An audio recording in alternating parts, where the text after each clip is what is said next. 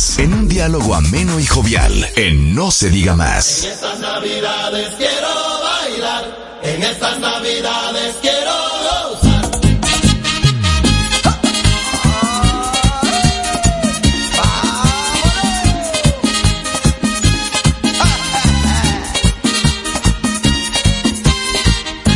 Después de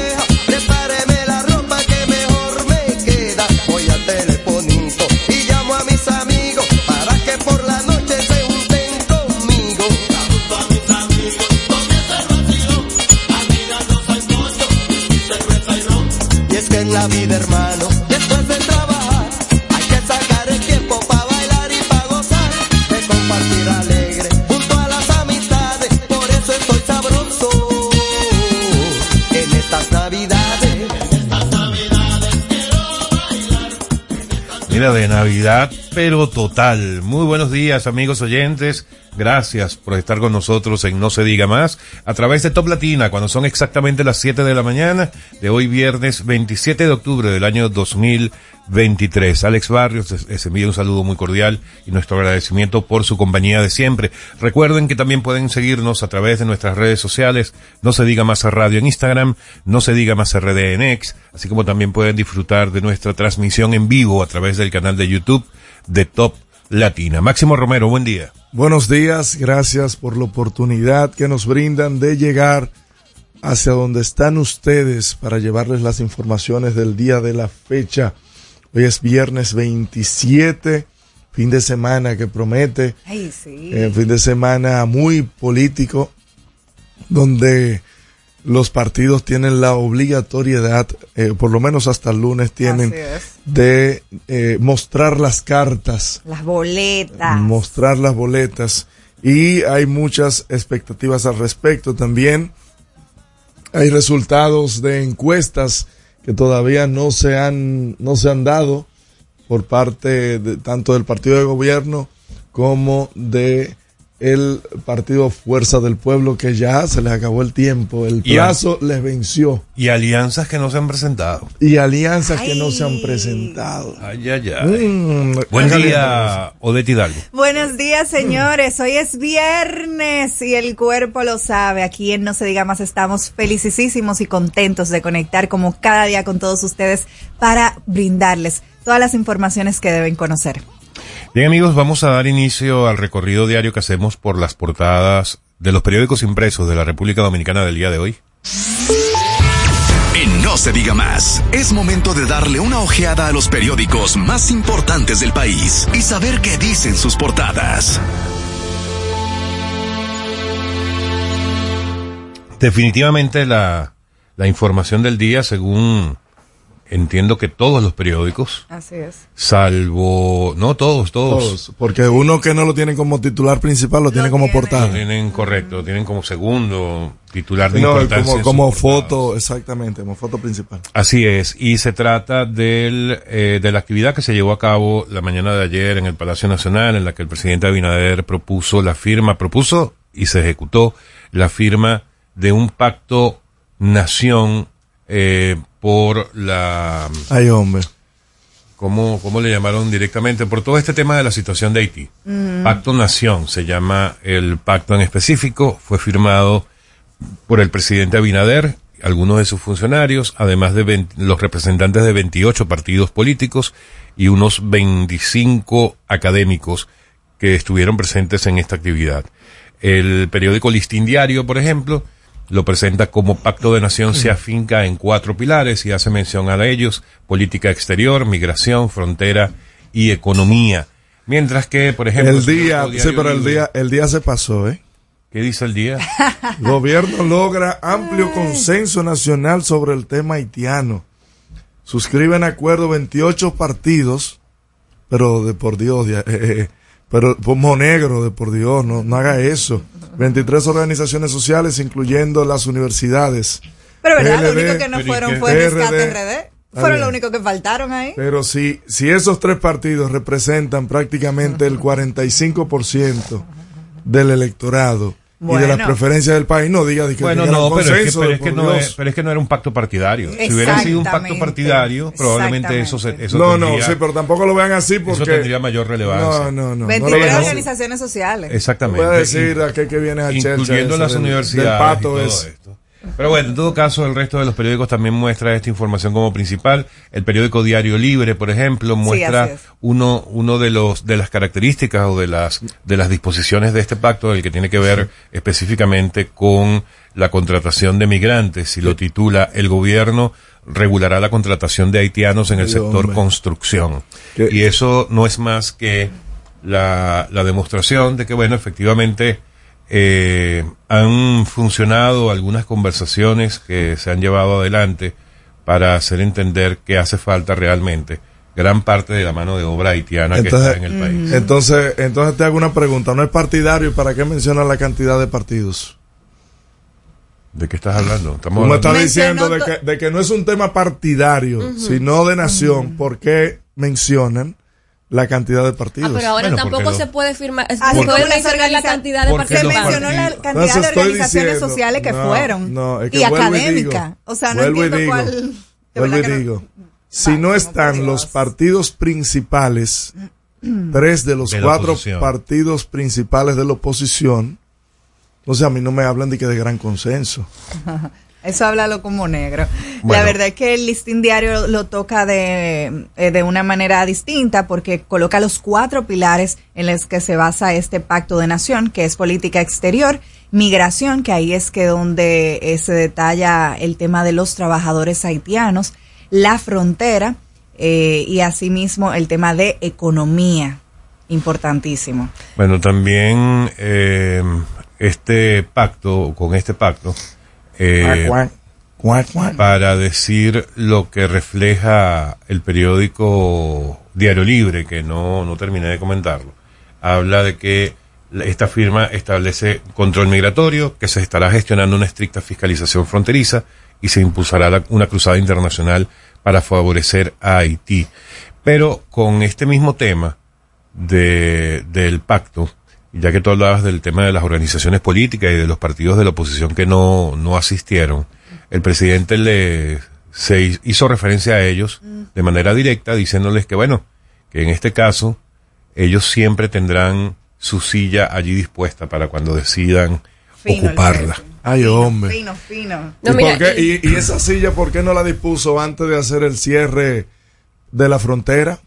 ¿Por qué no llamar a las organizaciones políticas, a los actores políticos y decir, mira, hay esta situación? Yo estoy previendo cerrar la frontera. ¿Qué, qué opinión ustedes tienen? ¿Qué Ah, decisiones se porque pueden ahora tomar? el presidente también tiene que pedir opinión. Ah, pero ¿y por qué hace un pacto entonces? Ah, Él no tiene que pedir opinión porque aquí hay una ley laboral que dice que un 80-20, eso no me cumplirlo, usted no tiene que No firmar me, pacto para no te eso. me salgas de las portadas todavía en ese Ah, sentido. Lo, ahora puede- no me lo salgo. hablo. No, no, háblalo en el comentario del próximo segmento. Exacto. Para culminar con las portadas y precisamente para cerrar el tema del pacto nacional, eh, el editorial de don Percio Maldonado, allí en el Nuevo Diario, se titula hoy que sea punto de partida.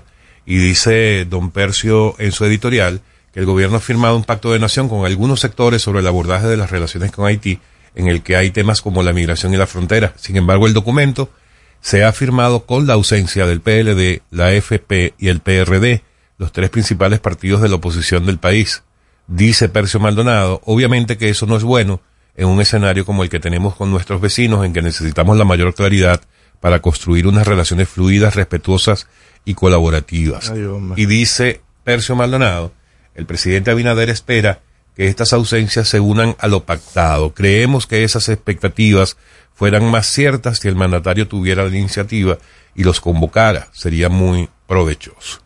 Otra- Bueno, Otra, otra información eh, muy relevante que sale, no todo en los periódicos, lamentablemente, por lo menos en la portada no, que son las muertes por accidentes de tránsito, que van más de 2.000 en lo que va de año, nuestra verdadera pandemia, eh, y dice que preocupan al hospital Ney Arias Lora. No, no veo que otro periódico lo registre. Sí registra información acerca de la solicitud que hizo Ramoncito Báez a la Procuraduría General de la República para una investigación penal a la liquidación de su banco. ¿De dónde salió ese señor? es- ¿Cuántos años después? No, no, no. Bueno, fue en 20 años, 2003, ¿no? Sí, sí, 20 años. 20, años, después. después. el señor, y tres años después de que salió ya en libertad Un largo juicio y, seis años de prisión. Yo eso no, eso no lo entendí. Pero bueno, también otra información interesante en las portadas de hoy, y específicamente el periódico hoy lo trae como su segunda noticia, es que ayer la Asociación de Industriales de la República Dominicana presentó su estrategia de desarrollo del sector industrial 2023 2027. Lo había anunciado aquí. Se ve el correcto. Claro, eh, el presidente del CONEP, eh, Celso Juan Marrancini, lo había comentado acá en nuestro programa a principios de semana.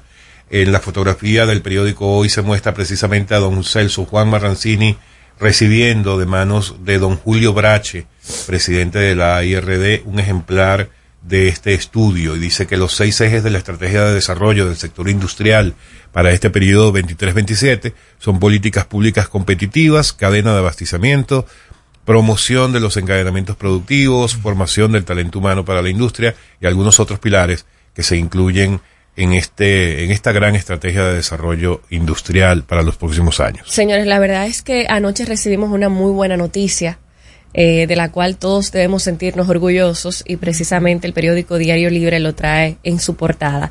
Las reinas del Caribe ganan Ay, oro. sí. Nuestra sí. selección Hermano. femenina de voleibol eh, en tres sets en extraordinario. tres sets.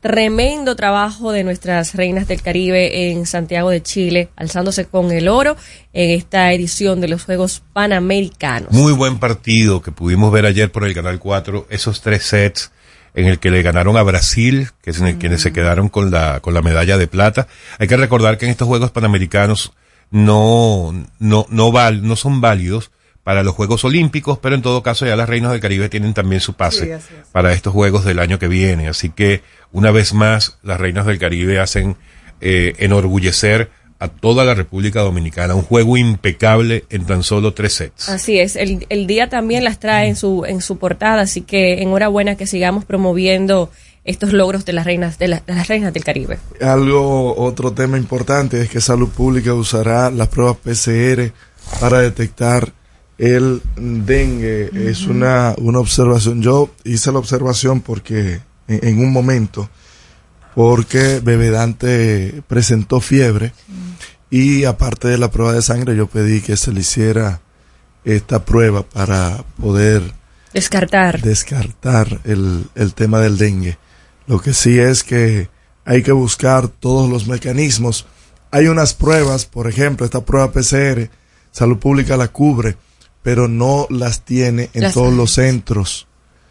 Hay que hacer nuevamente, si es necesario, por un corto tiempo, un consenso con los laboratorios para que puedan hacerse este tipo de pruebas personas que tengan eh, fiebre de, de varios días. A propósito de ese tema, el Diario Libre eh, reseña en su portada que los pediatras están agotados por el dengue. Eh, varios médicos ya han dado sus declaraciones a este periódico hablando sobre la cantidad de casos que están tratando actualmente. Por su lado, el listín diario también toca Pero el tema del fácil dengue. Así Los es, pediatras los específicamente pediatras, por sí, la cantidad de de casos. niños, que sobre todo son los niños que son afectados por el dengue.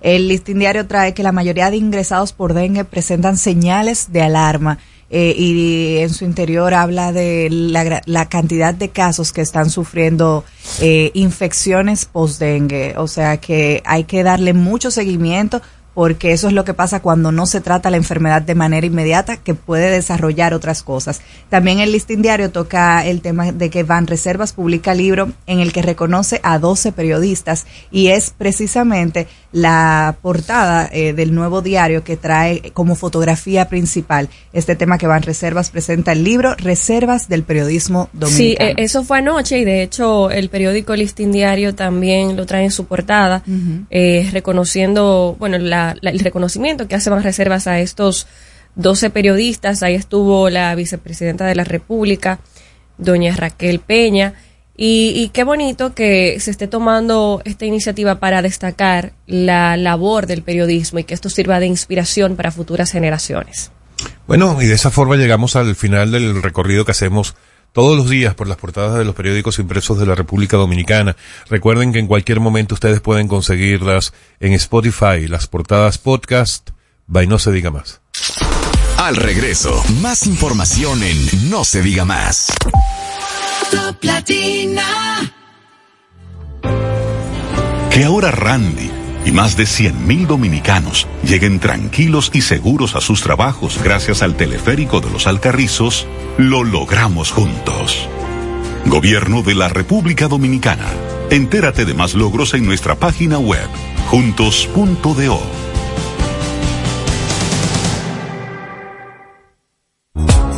Dale un toque dulce a tus mañanas con las nuevas French Toast Sticks de Wendy's. Mmm, deliciosas tostadas francesas cortadas a mano, crujientes por fuera y suaves por dentro, servidas con rico sirop. Pruébalas, el desayuno perfecto para tener un buen día. Solo en Wendy's. Cuando nos cuidamos unos a otros, hay comunidad. Donde hay comunidad, hay más oportunidades. Donde hay más oportunidades, se vive mejor.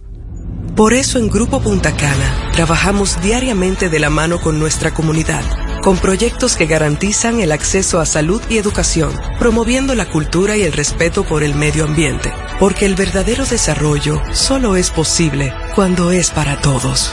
Grupo Punta Cana con la comunidad. Descubre más en www.grupopuntacana.com.do. Yo estoy creciendo fuerte. Y yo creciendo bella. Con Chocorrica. Con Chocorrica. Con Chocorrica. Qué cosa buena. Yo estoy como un torito. Y yo como una estrella.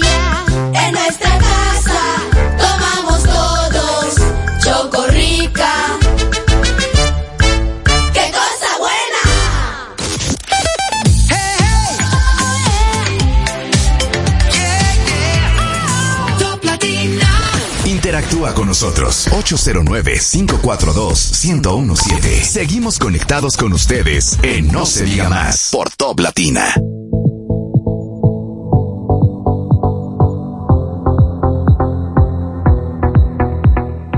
Bien de vuelta en No se diga más a través de Top Latina. Don Máximo, usted quería conversar sobre algo.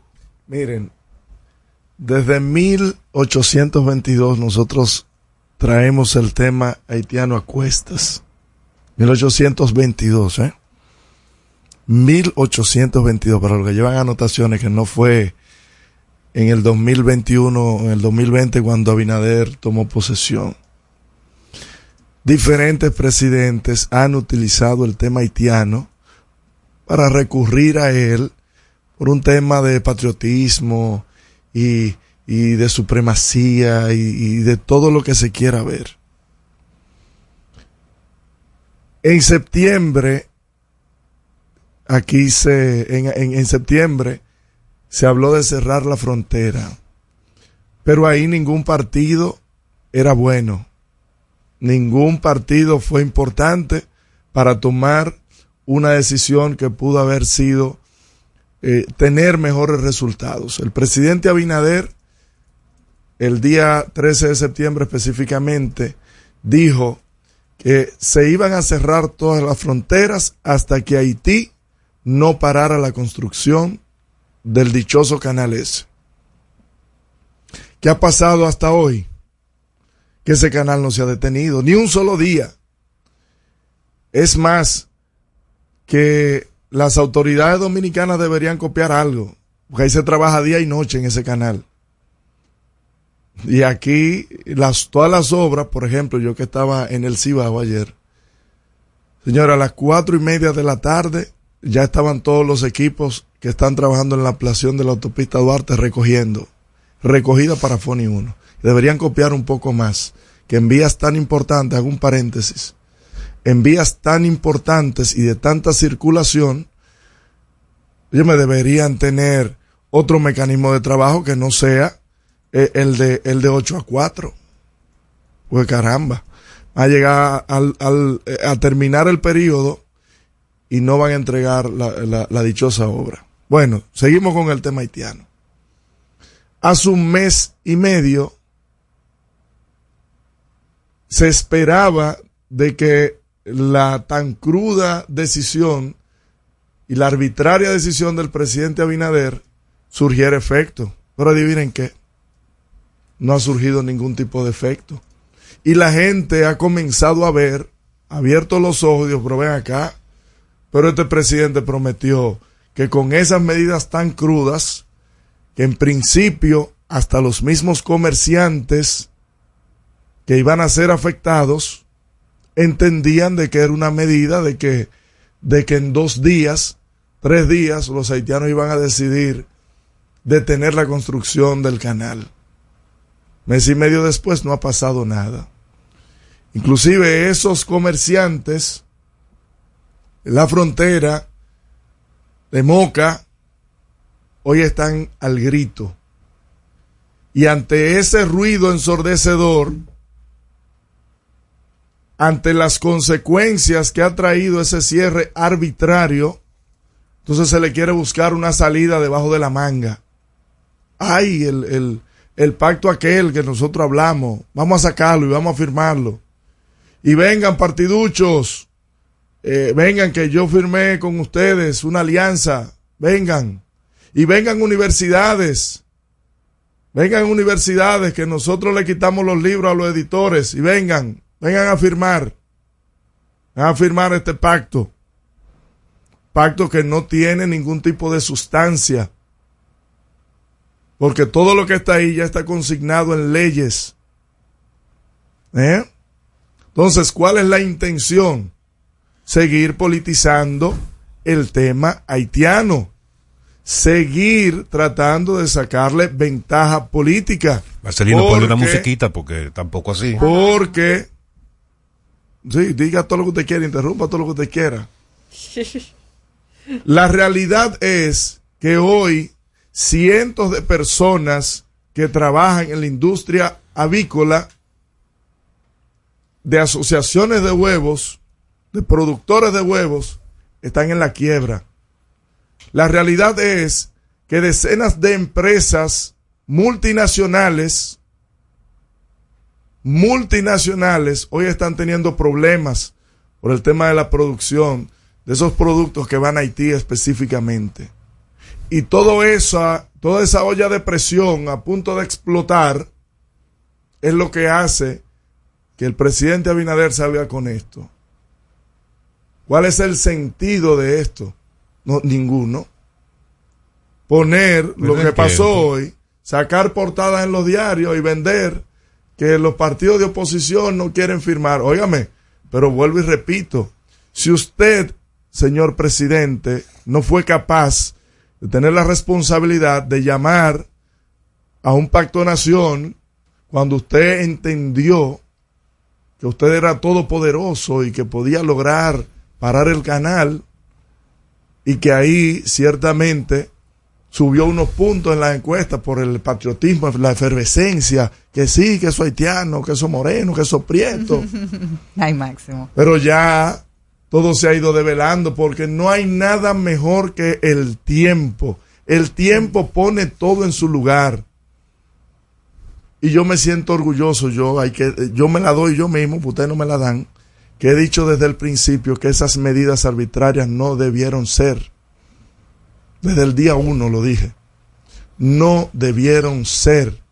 No por un tema político ni nada, por un tema de raciocinio usted no puede comenzar por el final. Comience con medidas escalonadas. Son tres fronteras, vamos a cerrar una y que vayan sintiendo el ki, el power. Ah, no, vamos, la cerramos todas. Y llevamos un despliegue militar. Y se hace un anuncio que tenemos 12 mil militares, señores, pero 12 mil militares de por Dios. Pero ni buscando en los zafacones se encuentran 12 mil militares. Pero ¿con qué, co- con qué logística usted alimenta 12 mil militares en una frontera? De por Dios. Porque tampoco construyen una narrativa que sea sustentable y sostenible en el tiempo. No la- no, ni siquiera eso. Ah, que vamos a exportar los huevos a Guyana, a tal sitio. Pero ¿y cómo te saca unos huevos de moca? De Jimaní, ¿cómo te saca unos huevos? ¿Para dónde lo lleva? De por Dios. Bueno, yo lo que sí te voy a decir una cosa, es que el sector privado está pidiendo despolitizar este tema. Pero el primero que lo ha politizado el mismo Yo, yo presidente. quisiera hacer un Este comentario tema. porque Máximo habla como que el presidente está hablando de este pacto ahora y vamos a recordar que en la rendición de cuentas del 27 de febrero el presidente Abinader propuso un pacto nacional para afrontar el tema Sí, haitiano. claro. Y se en reunieron cual- en marzo. En marzo no se dio la reunión como no, tal. no, no, no, no. Y, va- y, y, ¿Tú sabes y qué pasó ahí? firmó. ¿Tú sabes qué pasó ahí? La oposición fue irresponsable y no participó pero dime- porque esa, pero dime cuánta- cuánta- cuántas veces se Esa convocó. era la mesa de diálogo donde tenían que hacer sus comentarios. Ustedes que dicen que no lo toman en cuenta y que ahora es que lo están llamando, desde, desde febrero Nah, los están llamando, llamando a la oposición y de forma irresponsable la oposición no ha respondido. Con Su la manzana excusa- envenenada. con la excusa de que estos son con fines electoreros. Y eso es mucha mentira. ¿Tú sabes por qué? Porque la amenaza más grande tú. que ha tenido la República Dominicana históricamente es Haití. ¿Cuál Tenemos una pero- bomba de tiempo ahí. pero porque ¿cuál es que bomba de tiempo? Un Pero país ayer. que se está muriendo de- en la pobreza. Desde se está 1822. Y un Hoy es la bomba de tiempo. no, es que siempre No. ha sido una bomba de tiempo Y ningún gobierno ha sido tan responsable como el presidente ¿En serio? Abinader, en serio, ¿En serio? en dar la cara y en enfrentar el tema haitiano Wow, el y en único, hablar. el único. No, es el que No. más ha hablado. No, el, el único. No he el dicho que que es el único. He Abinader dicho- es el que más ha Máximo, hablado. pero Es yo, el yo que pienso más ha hablado tienes- por Haití. Es tienes el que más ha hablado por antinacional, Haití. ¿será? O sea... No, yo lo No, que yo tengo, yo no- yo lo que tengo, yo no, lo que porque, tengo, porque es que todo lo que hacen en este sentido está No, Máximo tiene varios que- días, Máximo. Aquí tenemos varios días Ajá. hablando del tema, de- del tema y tú dijiste, de hecho, aquí mismo en el programa que este gobierno lo que estaba era haciendo como un eh, eh, exhibicionista al mostrar sus músculos en la frontera. Sí, sin- eh, sí, claro. Yo Entonces- mencioné y dije Ajá. textualmente que fueron un exhibicionismo desproporcionado. Desproporcionado. Porque de aquel lado lo que tenían era pico y pala construyendo y pegando blog y aquí con helicópteros, Ajá. con, con tucano, con, con tanques de guerra.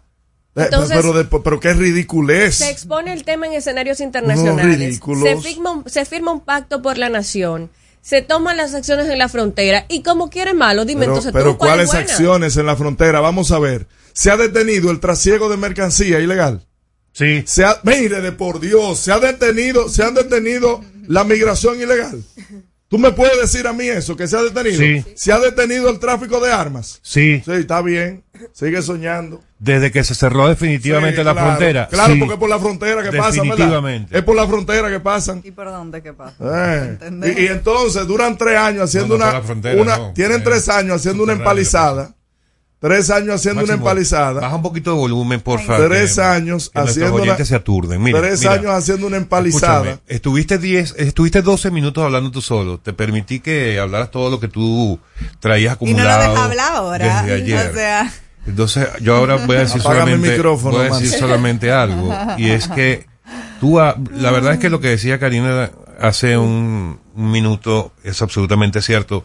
Y me da pena que no solamente Máximo Romero, sino cualquier dominicano que asuma esa posición en la que está anteponiendo otros, otras visiones u otros intereses, por lo general políticos, antes de poner por delante el interés nacional. O sea, da pena que haya personas de nacionalidad dominicana que se alineen con el discurso haitiano.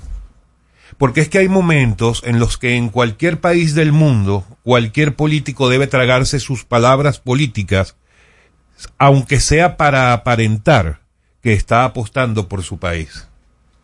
Y es un momento en el que en la República Dominicana, precisamente los políticos de la oposición deberían estar haciendo eso. Ay. Porque además, probablemente tú dirás que los que estaban ayer en el, sal- en el Salón del Palacio Nacional firmando esto de los 28 partidos políticos, son 28 representantes de, ¿cómo fue que dijiste? Partiduchos. Los 27 representantes de partiduchos. Pero también son, ¿cómo se le diría? Empresaruchos por utilizar un término similar al que utilizaste con lo de los partidos. Celso Juan Barrancino, el presidente del CONEP, a quien tuvimos aquí Sí. hace cuatro días, o don, don Julio Brache, quien eh, es el presidente de AIR en, este, Claro. en este momento, Claro. que ambos estuvieron Sí. presentes y que ambos, Sí. en representación del empresariado, dice que efectivamente el tema haitiano debe ser abordado como país y con unificación de criterios, Ve- porque es una amenaza Ve- permanente. Ve busca los Entonces, productores ellos de están- Moca. ellos son ve unos busca los productores, ve busca los productores de Dajabón, ve busca los productores de, de Jimaní. Buscarlo y pregúntales. Tú sabías que hubo las últimas tres convocatorias a los de las asociaciones de productores de huevos, se les con- que se les ha convocado para buscarle soluciones a su producción, no han asistido. Pero ¿cuál es la solución que están buscando, por ejemplo? Bueno, que asistan para conocerlo. Pero ¿cuál es la cuál es? Al regreso, más información en No se diga más. Top Latina. Hey, ¿y qué se siente montarte en tu carro nuevo? La emoción de un carro nuevo no hay que entenderla, hay que vivirla. 25 años encendiendo nuevas emociones contigo. Visítanos en concesionarios, dealers, sucursales y en autoferiapopular.com.do. Te aseguramos las condiciones de feria que se anuncien. Banco Popular, a tu lado siempre. ¿Gastando mucho dinero en pañales? Prueba Kidis Antifugas con superpoder absorbente que mantiene a tu bebé seco y protegido por más tiempo. Hasta 10 horas de protección garantizada. No más camas mojadas. Prueba ya Kidis Antifugas, un super pañal a un super precio. Yo estoy creciendo fuerte. Y yo creciendo bella. Con Chocorrica. Cosa buena. Yo estoy como un torito. Y yo como una estrella. En nuestra casa tomamos todos Chocorrica. ¡Qué cosa buena! Jugosas, sabrosas, tiernas y frescas. Así describen nuestras carnes en Supermercados Nacional. Detrás de un gran producto siempre hay una gran historia.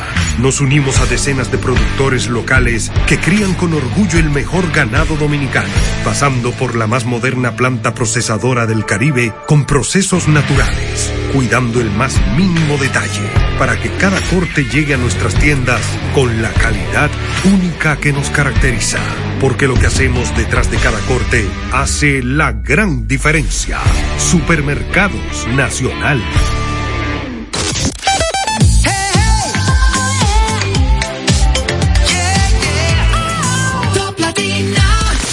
En las redes sociales. Arroba no se diga más radio. Seguimos conectados con ustedes en No se diga más por Top Latina.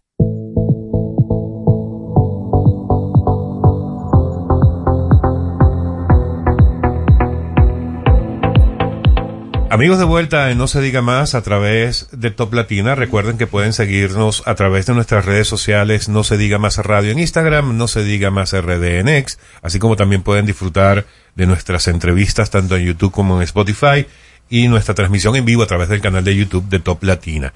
Vamos a empezar eh, nuestras entrevistas del día de hoy dándole la bienvenida a nuestra primera invitada.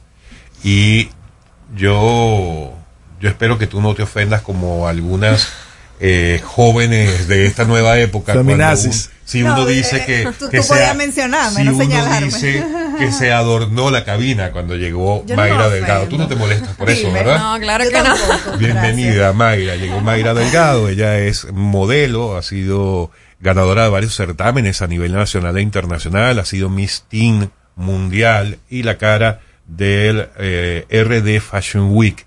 Además de dirigir dos fundaciones. Una, la Fundación Manos Surcadas. desde La hace otra, la otra. unos siete años. Y la otra, tú me dijiste que se llamaba IP Breast Prevention. Y es que cuando se une, cuando uno se acerca a la gente bien, uno lo hace bien. Bienvenida, Mayra, buenos días. Buenos días, muchísimas gracias por darme este espacio para poder pues venir a hablar un poquito de lo que es Mayra Delgado y pues ambas de mis fundaciones. Para mí es más que un placer compartir con cada una de ustedes. Gracias nuevamente por permitirme estar acá. El placer es nuestro, Mayra. Entiendo que esta fundación entonces trabaja por la prevención eh, o todo lo que se puede hacer a través de la detección temprana del cáncer de mama. Ayúdanos a entender un poco el alcance de tu fundación. A ver, esta fundación eh, nació hace exactamente tres años.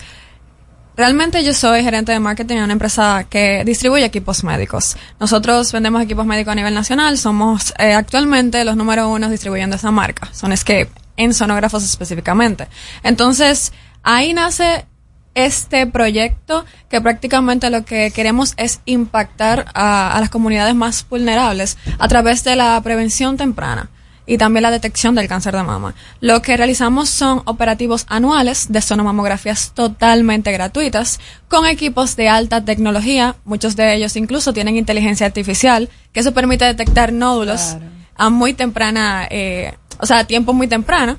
Y pues eh, la idea es prácticamente que asista todas las personas que necesiten adquirir por ese tipo de estudios totalmente gratuitos en manos de un equipo médico altamente capacitado y también pues eh, contamos con ginecólogos que, que lo que hacen es que evalúan esos estudios también en esos operativos. Realmente aquí en el país casi no se... Ginecólogos, o sea, ginecólogos, ya. Entonces, eh, realmente en este país casi no se eh, realizan este tipo de operativos que tengan este impacto, que en, en el sentido de que cuente con equipos de esa calidad y también con un equipo médico de esa calidad. Entonces, sí. Sí, la verdad es que interesantísimo lo que nos cuenta, sobre todo en este todavía que seguimos en el mes de la lucha contra el cáncer de mama. Eh, sin embargo, me gustaría saber cómo son estas jornadas, a qué barrios van, cómo es la dinámica y cómo la gente que le interesa hacerse su chequeo pueden saber cuándo van a pasar por su casa y todo eso. Bueno, esto se realiza en un lugar en específico. Este año será realizado este último domingo de octubre, es decir, este domingo 29 de octubre, desde las 9 de la mañana hasta las 3 de la tarde. Va a ser en el Colegio Arroyo Hondo, en el dispensario médico público que tiene el Colegio Arroyo Hondo. Pues por primera vez nos aliamos tanto con la parroquia Divina Providencia como con el dicho colegio. Pues está en un punto estratégico ya que está alrededor de varias comunidades vulnerables, entre ellas Cristo Rey, La Puya, La Fe, entre otros. Realmente es abierto para todo el que quiera asistir, sin importar en qué área del país viva. Estaremos ahí toda la mañana hasta las 3 de la tarde, recibiendo sin límite. ¿Y, y hasta cuántas personas ustedes han impactado hasta este momento, llevándoles conciencia y estas atenciones? La verdad, uf, muchísimas personas porque tenemos ya varios años realizándolo. Por ejemplo, en los últimos dos años nos aliamos con la doctora Tania Medina en su operativo de tocarte una mama, tocarte las mamas es vida. Impactamos más de 500 personas el año pasado. Incluso, eh, más de un 30% salió con un diagnóstico. Wow. Wow, es una no cifra muy alta. Es una cifra muy alta. Muy alta, Entonces es por eso que, que queremos ayudar a detectar a tiempo y también a prevenir. Porque el cáncer de mama es pues uno de, de los principales y los más comunes en las mujeres y hombres también. ¿Nos ayudas a entender cómo funciona este equipo? ¿Qué tanto tiempo? ¿Es un examen rápido? Eh, ¿Qué se requiere para que alguna condición especial para que la persona asista? ¿Cómo, cómo funciona? Muy interesante su pregunta, porque hay muchas personas que confunden muchísimo la sonomamografía con la mamografía. La sonomamografía es un estudio sonográfico, no tiene ningún problema que se lo hagan chicas jóvenes, de- a partir de los 12 años incluso eh, recomiendan hacérsela. La mamografía ya es un estudio totalmente aparte, se complementa con la sonomamografía, pero pues la sonomamografía prácticamente es como la primera, la primera etapa. Ya si no sale ningún diagnóstico malo, Dios así lo quiera, pues no, es, ne- no hay necesidad de hacer mamografía. Entonces hay muchas chicas que me han escrito y me dicen, yo quisiera ir, pero yo creo que, que estoy muy joven. Y realmente la Es un sonomamografía, exacto, es un mito. Está abierto para todos, tanto hombres como mujeres, que también a los hombres le da cáncer de mama. Eso es importante que lo sepan, que también deben Y chequearse. nosotros tuvimos un caso de una persona, para mí uno de los mejores comediantes, que fue Luisito Martí. Eh, su cáncer fue cáncer de mama. Esto, ustedes dicen que es totalmente gratis, pero a ver, hagámoslo eh, un poquito más interesante. ¿Cuánto le costaría a una persona que vaya a un centro privado a hacerse este tipo de estudios? Yo entiendo que alrededor de mil pesos, eh, más o menos. Y realmente, ¿cómo le explico ahí? Dos mil pesos con seguro, el que tiene seguro. El que Exactamente, tiene seguro con seguro. por los siete mil pesos. Con seguro. Y bueno, mayormente en estos centros no cuentan con equipos de, de esa calidad. Entonces, yo entiendo que esta es una oportunidad que le brindamos y que nos gustaría bastante que todo el mundo aproveche. Pues también, como les comenté, vamos a tener equipos con inteligencia artificial. Tú mencionabas eh, varios eh, barrios, Cristo Rey, La Puya, Ensanche La Fe, que generalmente son de personas, eh, de, de zonas más deprimidas. ¿Está vinculado el cáncer con la pobreza? Entiendo que no. De verdad que no, porque yo, yo, yo creo que realmente esta es una oportunidad que se le brinda a personas eh, mayormente vulnerables, pero general, en general, o sea, de, en términos generales, entiendo que todos debemos prevenir, debemos estar pendiente, hacernos nuestros autoexámenes, porque eso le puede pasar a todo el mundo, eso no tiene que ver con... Eso es así. Y me gustaría pobreza. saber, ya nos has mencionado dos veces el tema de la inteligencia artificial. ¿Cómo es posible eh, unir estas dos cosas? Una sonomamografía con inteligencia artificial. ¿Qué hace la inteligencia artificial diferente en este estudio? Bueno, realmente la inteligencia artificial ayuda a detectar nódulos que realmente una sonografía o un sonógrafo sin inteligencia artificial no lo puede hacer. Entonces, esto lo que, ha- lo que permite es que el estudio, antes de hacerse una mamografía y mucho tiempo antes de que se pueda detectar a través de un sonógrafo, de un sonógrafo con, con tecnología cualquiera, la inteligencia artificial en un sonógrafo que sí está integrado lo puede hacer Es como si fuera que la inteligencia artificial detecta Exacto. antes de que se desarrolle y que se pueda ver en una sonografía normal. Wow, eso sí es una verdadera Sí, entonces- avance médico. No, no Sí. tenía idea que eso era posible. Sí, sí, realmente somos uno de los pioneros de la inteligencia artificial en el área de sonografía. Y pues, eh, de verdad es una oportunidad que deben aprovechar. Vamos a tener uno de nuestros equipos allá Buenísimo. estacionarios y varios ya eh, portátiles. Mire, háblanos un poco de, de tu vida de modelaje. Alex, por ejemplo, camina como medio gambado. ¿Cómo podría? Hace ¿Cómo muchos años que me eso. Me imagino que eso ha cambiado, el modelaje. Bueno, realmente yo soy una mujer muy multifacética. Yo tengo ya siete años eh, en eso del modelaje. Soy maestra de ceremonias, también soy presentadora, modelo profesional, reina de belleza. Cuando tuve 16 años tuve la oportunidad de representar el país en El Salvador como representante de la República Dominicana. Eh, quedé de segunda finalista, gané el título de Teen Cultura y también de Princesa Mundial. O sea, me traje mi corona y me traje mi título de, de Teen Cultura.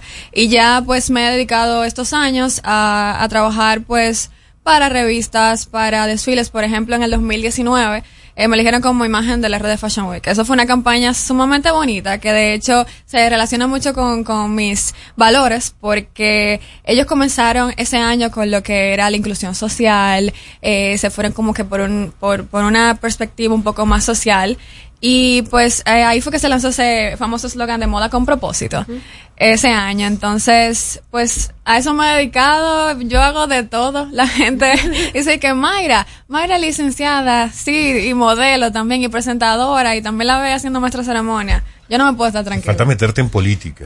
Ajá, ay. bueno, bueno. Eso sería un Mira error. la cara de Máximo. mira. Tú me- nos comentabas Pero que... espérate, ¿cómo un error? Eh, Pues ya no tiene nada, entrevistada es Mayra. no tendría nada que, que aportar, no. Pero ¿qué pasa? Mayra, tú nos comentabas que tenías otra fundación. Cuéntanos acerca de este trabajo social que, que, tra- que haces. Uf, eso sí, he venido trabajando desde hace muchísimos años, hace siete años. Se llama Manos Turcadas. Es una fundación en beneficio a los envejecientes abandonados en los asilos de la Ay, República Dominicana.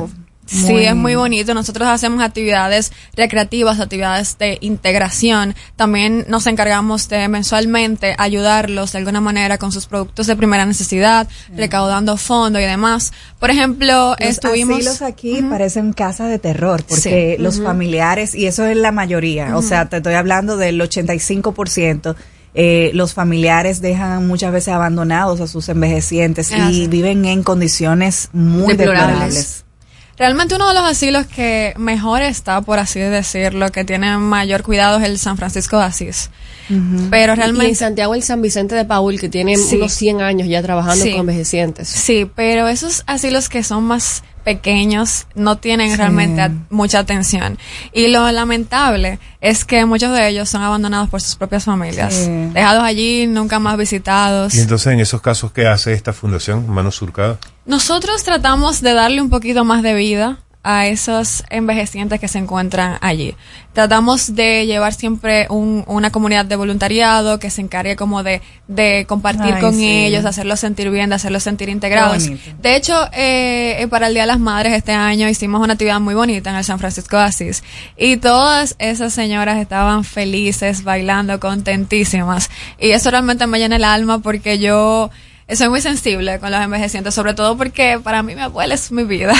Entonces como que no me puedo imaginar ni en un futuro dejar a mis padres allá. Yo sé que muchos eh, son dejados porque tal vez los, sus familiares no tienen los recursos, pero es muy difícil para ellos. De hecho, uno de ellos en nuestra Eso última no se visita... justifica, la verdad, porque Sí. es que hasta la atención, si tú no le puedes ayudar económicamente. Por lo menos ir a visitarlos, por lo menos acompañarles. Mayra, ¿y de dónde viene esa, ese sentimiento altruista de tu parte de una, una chica tan joven que está metida en estos temas ya que pro, que por lo general lo llevan adelante personas ya mayores en edad?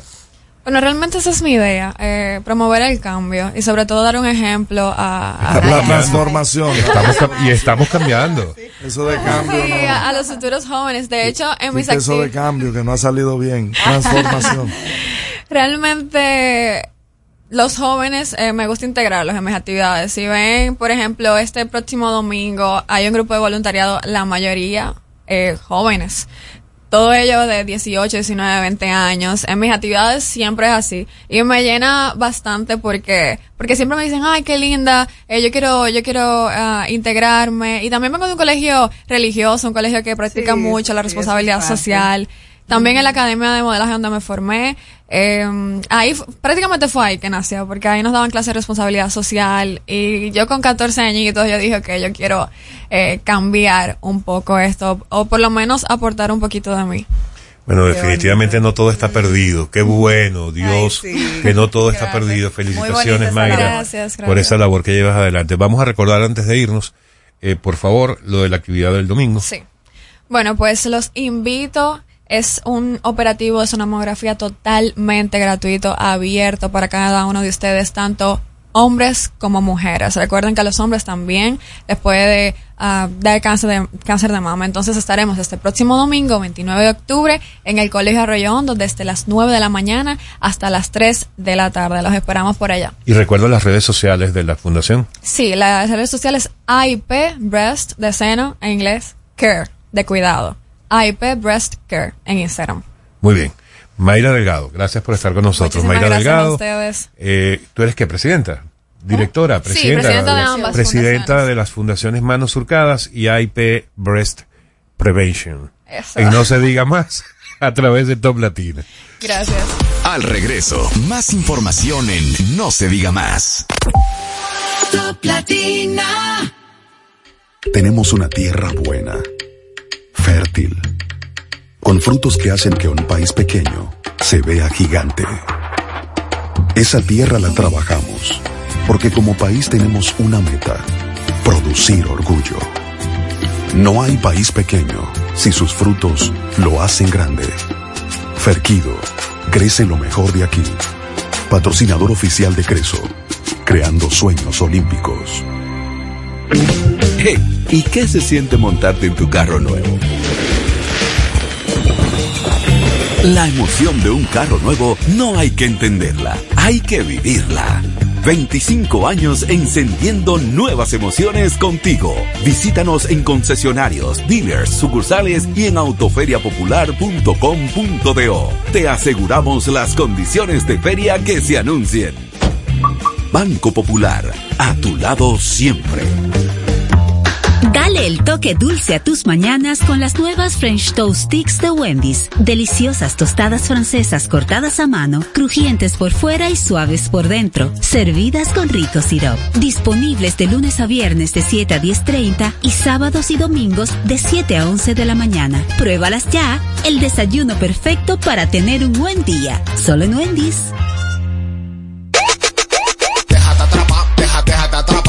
Por el por el, por el.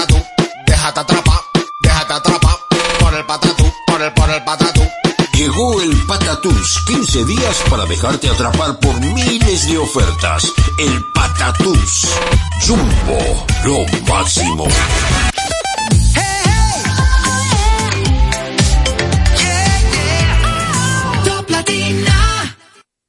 Interactúa con nosotros 809-542-1017. Infórmate sobre los principales acontecimientos del deporte en No se diga más. Bañados en oro, amanecimos hoy, Robert Mateo, cuéntanoslo todo. Feliz viernes, señores. ¿Qué tal? Oye, yo creo que todo el mundo amaneció feliz hoy. Me parece Pero, por que supuesto, tremendo un, triunfo. un- un día para, para no estar triste, para no tener ningún inconveniente. ¿Y de qué forma? Porque las reinas del Caribe, eh, eh, bueno, están demostrando que ese nombre no les queda pequeño. Una vez más se llevaron la medalla de oro en los Juegos Panamericanos por segunda edición de manera consecutiva y ya son tres juegos consiguiendo preseas. En el 2015 en Toronto fue la de bronce y ya en Lima, Perú 2019 oro y ahora en Chile oro también ganándole a Brasil, una, un país que eh, no es, como dicen por ahí, no es una paja de coco. Ganarle a Brasil hay que jugar demasiado bien y hay que tener un partido prácticamente perfecto porque es una selección eh, muy buena y aunque en este tipo de eventos no suelen enviar el grupo A, sus máximos representantes, aún así sigue siendo una competencia difícil. Y este grupo de República Dominicana yo creo que hay que ponerle sí, aquí siempre se le pone atención pero ahora más porque ahora hay oportunidades reales para los Juegos Olímpicos 2024 en la pasada edición de Tokio no les fue muy bien, se notaba que se necesitaba ya el cambio generacional. Muchas ah, de las atletas ya se veían físicamente desgastadas y también fue un proceso incómodo para clasificarse.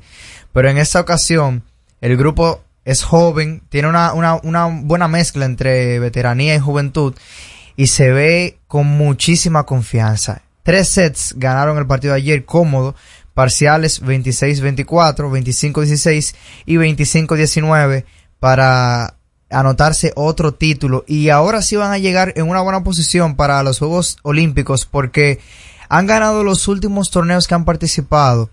Y en la forma que se ve el nivel de juego es para, para que sean candidatas a subirse al podio en el 2024 en París. No creo que yo esté exagerando con decir esto, Pero para nada. porque el nivel que se ha mostrado es demasiado bueno y oye, de verdad, estas estas muchachas han demostrado que todo lo que lo que han conseguido ha sido eh, ganado pero con muchísimo esfuerzo. Óyeme, yo, yo, yo no sé, tú coincides conmigo. Bueno, el propio resultado lo dice, pero que haya sido además en tres sets solamente. Pero se veían muy disminuidas las brasileñas frente a, a las reinas del Caribe. Sí, y lo que pasa es que los torneos previos a este fueron importantes porque eh, lograron mantener un ritmo, se enracharon y, y todo el mundo sabe que eh, este tipo, bueno, los deportes en general, cuando el atleta está primero en una buena condición física y segundo, eh, le tomó ya el piso a, cómo tiene que jugar, a, disminuir la cantidad de errores, aprovechar los errores del rival, es muy difícil que, que no logre la confianza que tienen estas muchachas. Y cuando ya se llega a ese nivel de confianza, se pierden partidos cerrados. Se pierden partidos que tú dices, bueno, mira, perdieron porque jugaron, el equipo rival jugó demasiado bien, pero no porque jugaron mal. O sea, y así está jugando este equipo dominicano. Y lo que se espera es que, que cualquier eh, otro tipo de, de competencia va a ser así. Y yo creo que de ahora en adelante se puede alcanzar un nivel mayor. Yo había escuchado mucho de la- las morenas del, del Caribe, que eran las cubanas, que ganaron oro, medallas de oro, que en los 90, medallas de oro olímpicas, dominaron el, eh, la disciplina femenina del voleibol en, la- en las Olimpiadas. Y yo entiendo que República Dominicana esté en la plataforma para iniciar a subir a ese nivel. O sea, para ya tomarse un bronce eh, en los Juegos Olímpicos, me parece que esa sería una meta muy alcanzable. no te vayas tan por abajo. No, sí, pero Alex, Vamos hay que ser realista. oro. Hay que ser realista porque por ahí tú tienes Estados Unidos, por ahí tú tienes China, Serbia, no, pero que vamos. todavía, óyeme, esas elecciones tú le puedes ganar una vez, pero ganarle dos veces es, es complicado. Vamos a ganarle. Ahora- Yo confío en la reina. Ahora no, yo sí, yo sí creo que, que no me sorprendería eh, una actuación para la historia. A mí no me sorprendería. Ahora la realidad es que están cerca. Todavía no al punto de ganar un oro olímpico, pero, pero bastante cerca. Y, y quién sabe, en el deporte nada está escrito, por algo se tiene que jugar. Nadie gana antes de, de, de hacer la competencia. Y este equipo, de verdad, está muy bien. Esperemos que puedan llegar en salud, descansadas, y este ritmo que llevan, ojo, pues como dicen los mexicanos, aguas con las reinas del Caribe, porque la cosa está bien, pero bien caliente con esas muchachas. Eh, algo importante para destacar es que Junior Alcántara en boxeo se clasificó ya de manera oficial a los Juegos Olímpicos de París, de París 2024. Avanzó a la final y ya por lo menos tiene asegurado una plata. Hasta ahora el, la delegación dominicana ha conseguido un total de 12 medallas, 4 de oro, 4 de plata y 4 de bronce. Yo creo que los que, se, lo que, los que estaban supuestos a cumplir con el oro han estado al pie de la letra hasta el momento. Esperemos que las siguientes dis- disciplinas, eh, por ahí atletismo y demás, que son de las que nosotros prácticamente tenemos seguro una medalla, sí pueda, sí se pueda dar. Obviamente, aquí nada está escrito. Tienen que competir y tienen que competir bien. Y hasta ahora, yo creo que la participación dominicana ha estado, ha estado bien, ha estado cumpliendo. Y me parece que se va a dar, se va a dar lo de, lo de llegar, aunque sea a igualar la edición pasada de 40 medallas. en el béisbol de la República Dominicana en Lidón, ya vi que, un saludo a la gente de Lidón Memes, ya se activaron otra vez. Esa gente tempranito, tempranito, yo, yo no sé si ellos no duermen o qué, pero, pero bi- bien hecho, están, están haciendo un buen trabajo. En los partidos de ayer, los gigantes vencieron aquí en la capital 8 por 6 a los Leones del Escogido.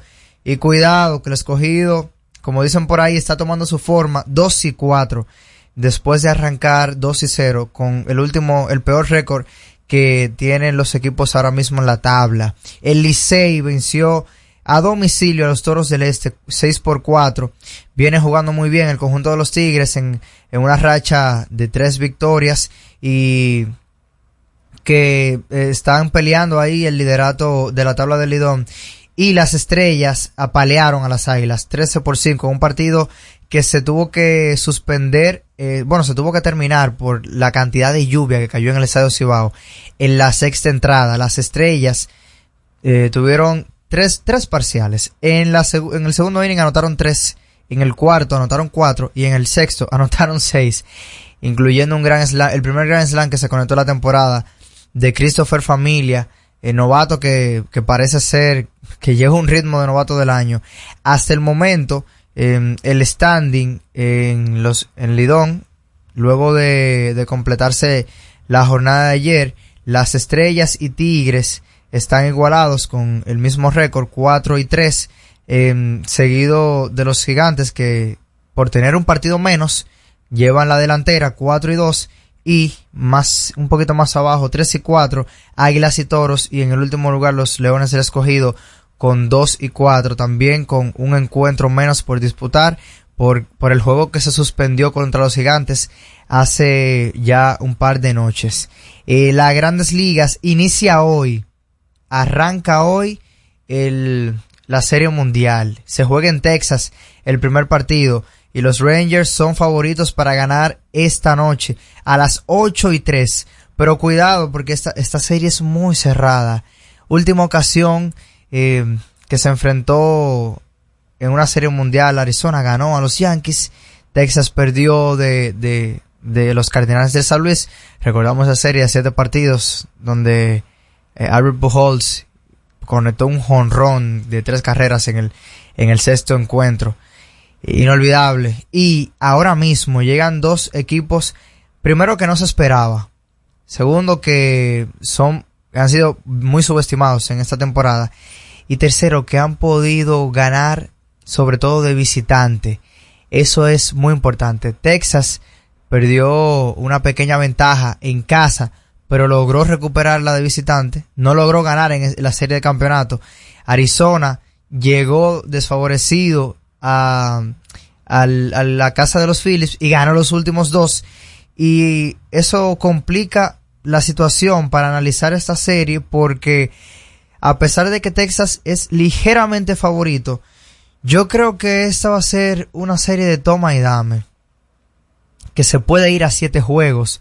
Que puede ser entre gana uno, pierde otro. Ayer, en la NBA, para finalizar, dos partidazos. Demian Lillard anotó un triple encima de, de Kelly Oubre Jr., quedando un minuto de juego.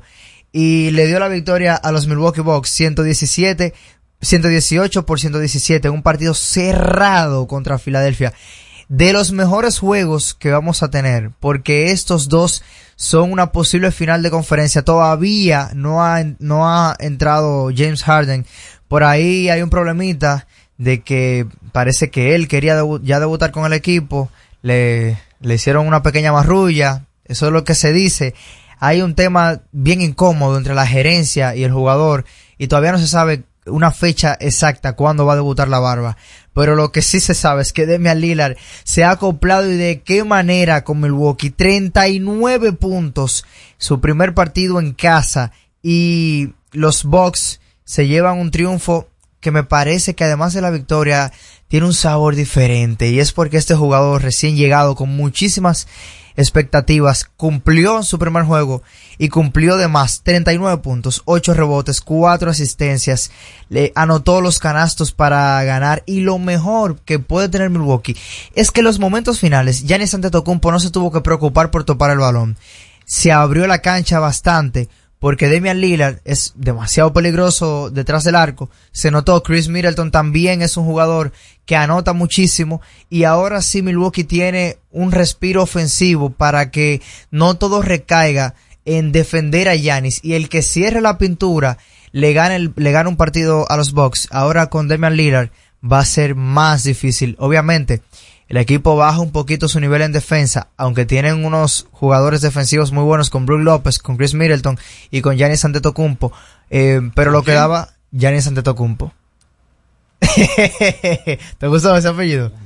Un apellido un poquito extraño y era más difícil antes. No, y si lo dices con esa velocidad, Es que si se dice al paso no se equivoca.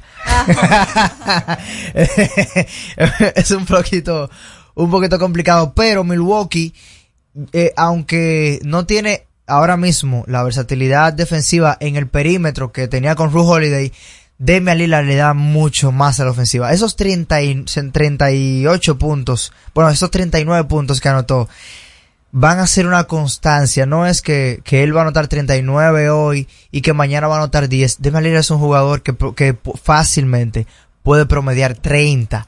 Y en, y en casos menores, 27 puntos. O sea que si se mantiene en salud este equipo de Milwaukee, va- vamos a verlo anotar muchísimo. Y, y va a ser bien difícil. Los Lakers ganaron ayer en un juego que me parece que son de esos partidos para ajustar. 100 por 95, Anthony Davis 30 puntos. Eh, no jugó Devin Booker, no jugó Bradley Beal por parte de Phoenix. Preocupante esas dos lesiones. Y por los Lakers 30 Davis, 14 Russell y LeBron James 21, 8 rebotes y 9 asistencias. El rey sigue siendo el rey, Alex. Bueno, este fin de semana se nos va a, poner complicada la cosa Sí. porque no vamos a saber qué ver entre Serie Mundial, Juegos Panamericanos, Liga Invernal y el básquetbol, bueno, Y, y el domingo el fútbol vamos a tener que negociar mucho este fin de semana. Bueno, yo, yo mismo he tenido que tener tres pantallas al mismo tiempo para poder Ya dar abasto. sabes. Bueno, Robert, gracias como siempre. Amigos, Robert Mateo en los deportes, en No se diga más. Usted escucha No se diga más en Top Latina. Top Latina. Yo estoy creciendo fuerte. Y yo creciendo bella. Con Chocorrica. Con Chocorrica. Con Chocorrica. Qué cosa buena. Yo estoy como un torito. Y yo como una estrella. En nuestra casa tomamos todos Chocorrica. ¡Qué cosa buena! Cuando nos cuidamos unos a otros, hay comunidad. Donde hay comunidad, hay más oportunidades. Donde hay más oportunidades, se vive mejor. Por eso en Grupo Punta Cana trabajamos diariamente de la mano con nuestra comunidad, con proyectos que garantizan el acceso a salud y educación, promoviendo la cultura y el respeto por el medio ambiente, porque el verdadero desarrollo solo es posible cuando es para todos. Grupo Punta Cana con la comunidad. Descubre más en www.grupopuntacana.com.do. Que ahora Leonardo y 60 mil dominicanos más tengan su título de propiedad, lo logramos juntos. Gobierno de la República Dominicana. Entérate de más logros en nuestra página web, juntos.do.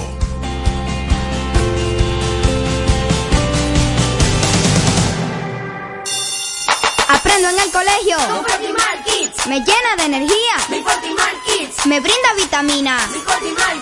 Para ganar el juego. Creciendo sano y fuerte. Todos tomamos Fortimal Kids. Un brazo de poder en cada cucharada. Fortalece el sistema inmune de tus hijos con Fortimal Kids. Fuente de omega, vitaminas A, D y extracto de malta. Con rico sabor a naranja. Un producto de laboratorios Dr. Collado.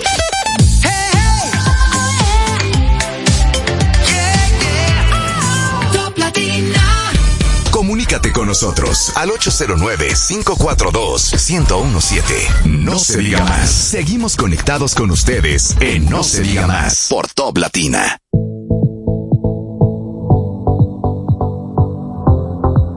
Amigos de vuelta, no se diga más a través de Top Latina. Algunas informaciones recientes. Sí, en la madrugada de este viernes se registró un incendio que todavía está tratando de ser sofocado en una fábrica ubicada en la ciudad de Santiago.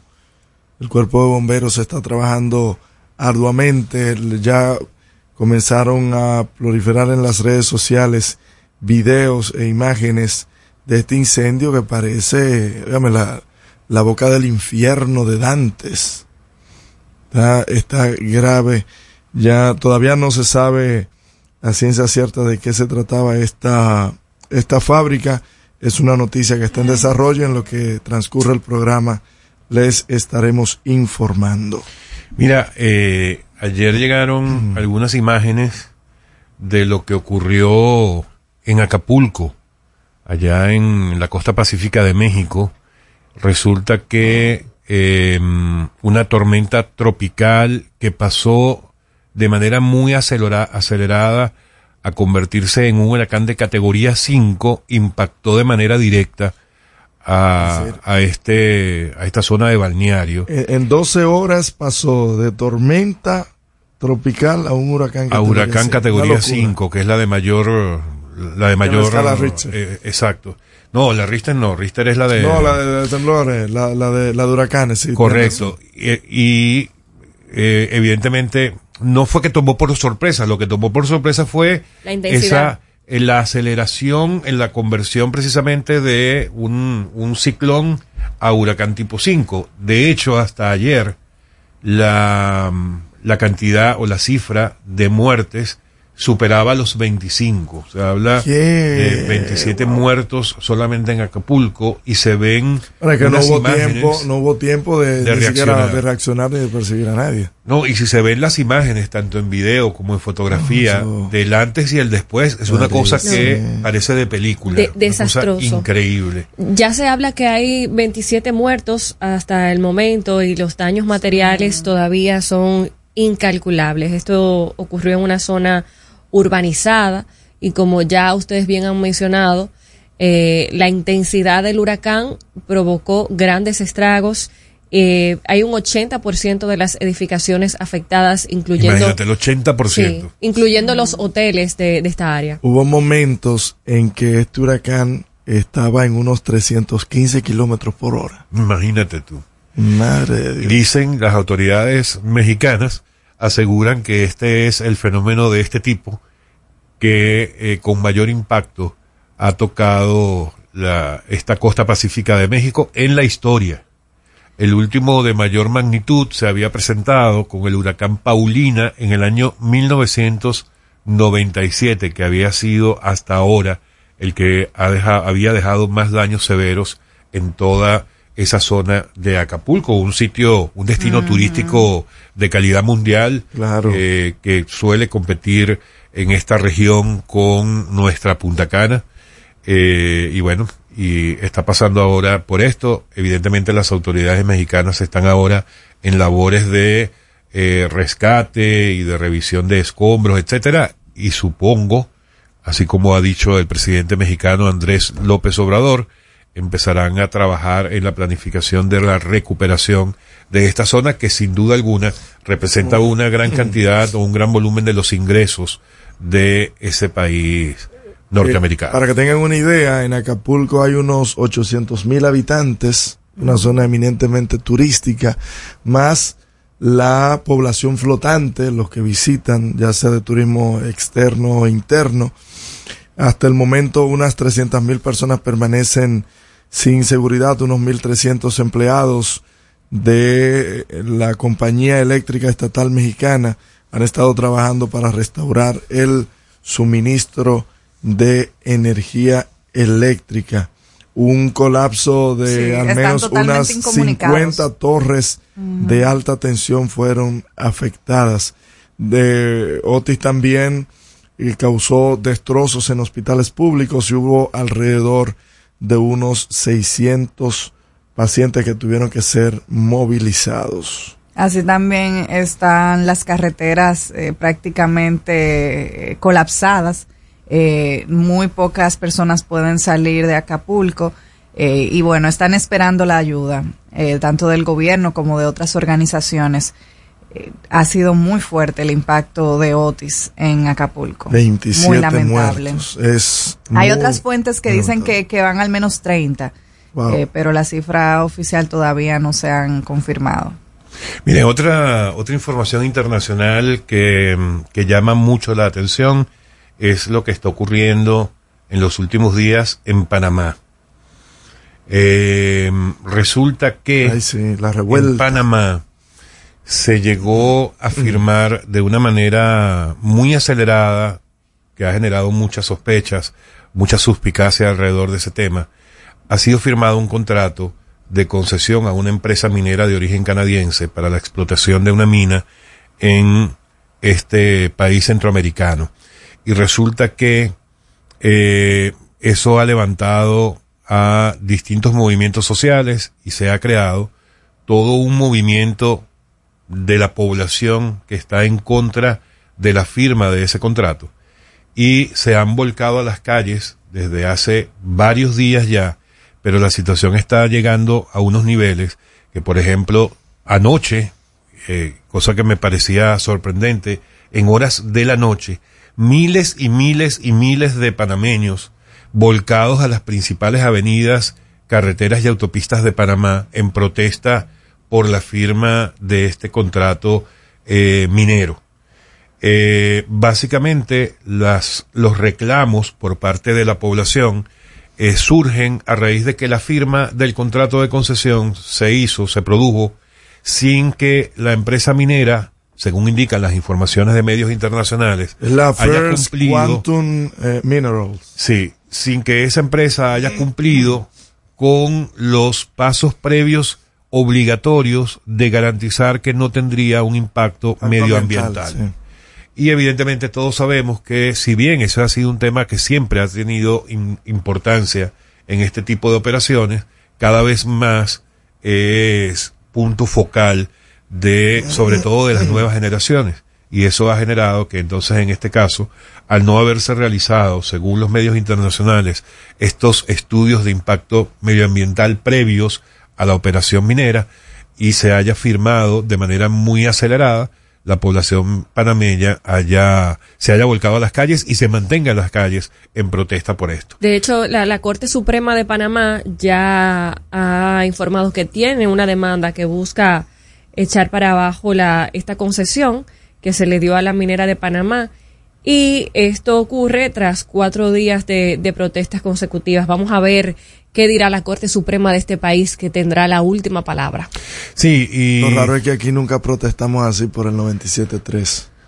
Eh, en este, mm, eh, en el caso de Panamá, una de las cosas que, que está ocurriendo es lo que suele ocurrir, que es lo lamentable de este tipo de reclamos, porque los reclamos suelen ser eh, genuinos, legítimos, de origen. O sea, una situación como esa, evidentemente, eh, la gente debe protestar, debe salir a las calles a ejercer su derecho a la protesta y su derecho a la libertad de, de expresión, etcétera. El problema es cuando grupos más organizados empiezan a pretender aprovecharse de estos movimientos y es también una de las situaciones que está ocurriendo en Panamá, que ya hay movimientos sindicales o grupos sindicalistas que se están montando sobre la protesta legítima de la población panameña y están empezando a generar disturbios eh, y ese tipo de acciones que evidentemente siempre van a conseguir una respuesta de, por, de contención por parte de autoridades policiales.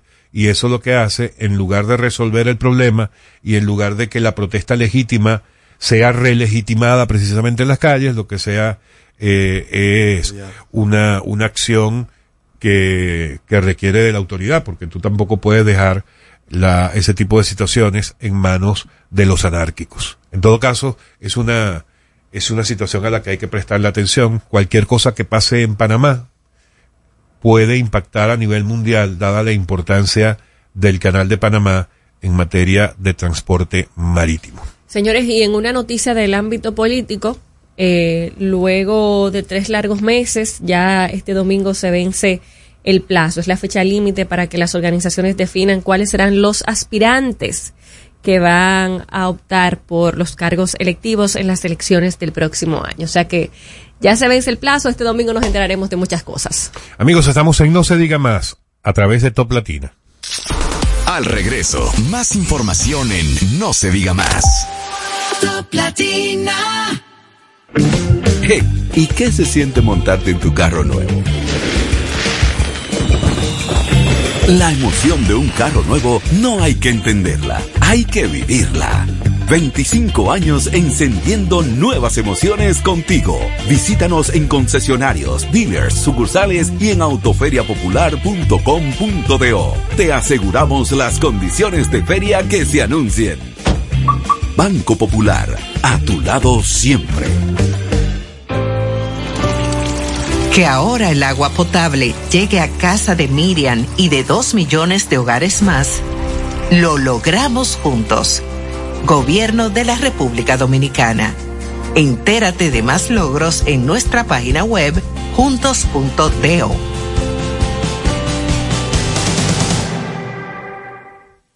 Cuando nos cuidamos unos a otros, hay comunidad. Donde hay comunidad, hay más oportunidades. Donde hay más oportunidades, se vive mejor. Por eso en Grupo Punta Cana trabajamos diariamente de la mano con nuestra comunidad, con proyectos que garantizan el acceso a salud y educación, promoviendo la cultura y el respeto por el medio ambiente, porque el verdadero desarrollo solo es posible cuando es para todos. Grupo Punta Cana con la comunidad. Descubre más en www.grupopuntacana.com.do. Dale el toque dulce a tus mañanas con las nuevas French Toast Sticks de Wendy's. Deliciosas tostadas francesas cortadas a mano, crujientes por fuera y suaves por dentro, servidas con rico sirop. Disponibles de lunes a viernes de 7 a 10.30 y sábados y domingos de 7 a 11 de la mañana. Pruébalas ya, el desayuno perfecto para tener un buen día. Solo en Wendy's.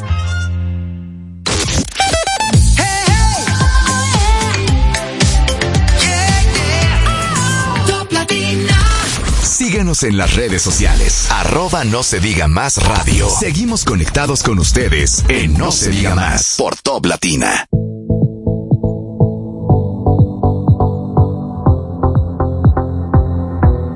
Amigos de vuelta en No se diga más a través de Top Latina, Odette. Ya que estamos conversando de algunas noticias internacionales, eh, tenemos que hablar de Colombia, que tiene elecciones este domingo.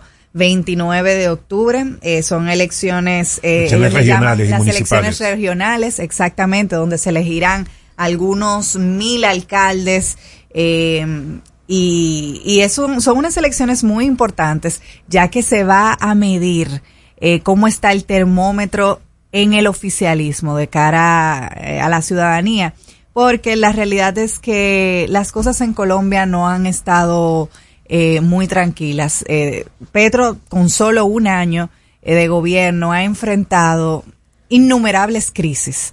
Y incluyendo la de su propia familia. la de y su propio hijo, así es, eh, Nicolás, Pe- eh, Nicolás Petro, eh, quien fue, bueno, pa- para resumir, la fiscalía eh, busca y, y, bueno, hay muchos temas involucrados que según él buscan desestabilizarlo y quitarlo del poder. Él en Ay, una hombre. ocasión incluso dijo que si su hijo, eh, digamos que de, hablaba en contra de él en el proceso legal que llevan, iba a renunciar. Y adivinen qué, es- así pasó. y luego él, él dijo que, que no, eh, digamos que cambió su palabra y se mantuvo en el poder diciendo que lo que quieren y buscan es desestabilizar su gobierno. Eh, y parte de estas crisis vamos a ver cómo resulta, ya que el- la situación económica en Colombia está muy complicada. Eh, Eso es regional. La realidad es que eh, toda la región y el mundo está en un tema, en un momento económico muy delicado. Sin embargo, la situación de los colombianos cada vez está más difícil, eh, sobre todo por un tema del petróleo que está cada vez más caro. Y eso está afectando mucho los temas de transporte. La crisis de transporte en Colombia es peor que la de Santo Domingo, para que podamos tener una idea. Eh, dentro de los puntos críticos que se tratan dentro de estas eh, candidaturas eh, es- son las políticas de paz. Eh, de- debemos recordar que lamentablemente todavía en Colombia existe mucha violencia, terrorismo, todavía está muy presente y las políticas de paz se hacen cada vez más importantes dentro de los argumentos y las propuestas de los candidatos. También las reformas laborales, porque a pesar de que Colombia ha sido un país que ha avanzado mucho económicamente, son de los países con menos ingresos salariales. En promedio, señores, un colombiano gana y vive con 250 dólares al mes. O sea, el dominicano por lo menos tiene un promedio de 550 aproximadamente. Pero, pero ¿a dónde? no, ¿En qué porque ese es el promedio, país? porque esos son 20 mil pesos. Ese es el promedio máximo ¿El en la, promedio de qué? el promedio de salarios en República Dominicana, según la TCS. No, 300 y tanto, 300 y 300 tanto. y Claro, claro. siervo. Eso, si vamos a 20.000 buscarlo pesos, porque son- en la TCS, eso, en el 2011, en la TCS el promedio era 20 mil pesos. Entonces eso tienen que estar, vamos a buscar bien el dato.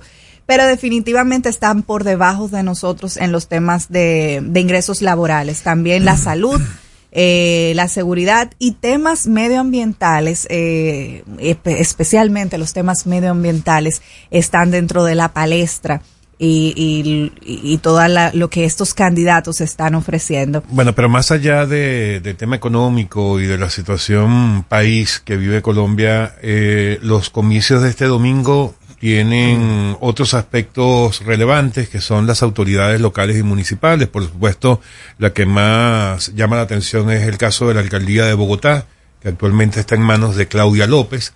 y que uno de los favoritos eh, para, para sucederla es Carlos Fernando Galán, Carlos Fernando Galán del Partido Liberal, que ya está viene haciendo su tercera, eh, su, su tercera, la tercera vez que compite por la alcaldía. Anteriormente, en las dos oportunidades anteriores no lo ha logrado. Dicen que esta puede ser eh, prácticamente, como dicen por allí, la Tercera en la tercera bala vencida. vencida.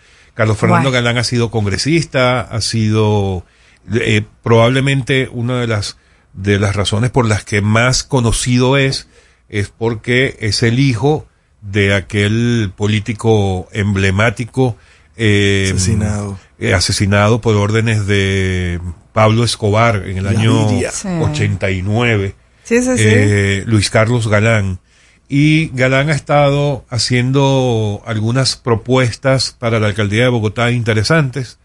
Eh, los distintos candidatos, que son como, si no me equivoco, son como nueve o diez candidatos que están compitiendo por la alcaldía, han enfocado mucho sus propuestas en dos temas fundamentales, el tema de la seguridad ciudadana y el tema de la, del tránsito, que es un Sí. problema crítico en la ciudad de, de Bogotá. Sí, sí, sí. Eh, se dice que, bueno, el Transmilenio ha sido una, una gran solución para ellos, pero que se ha quedado corto.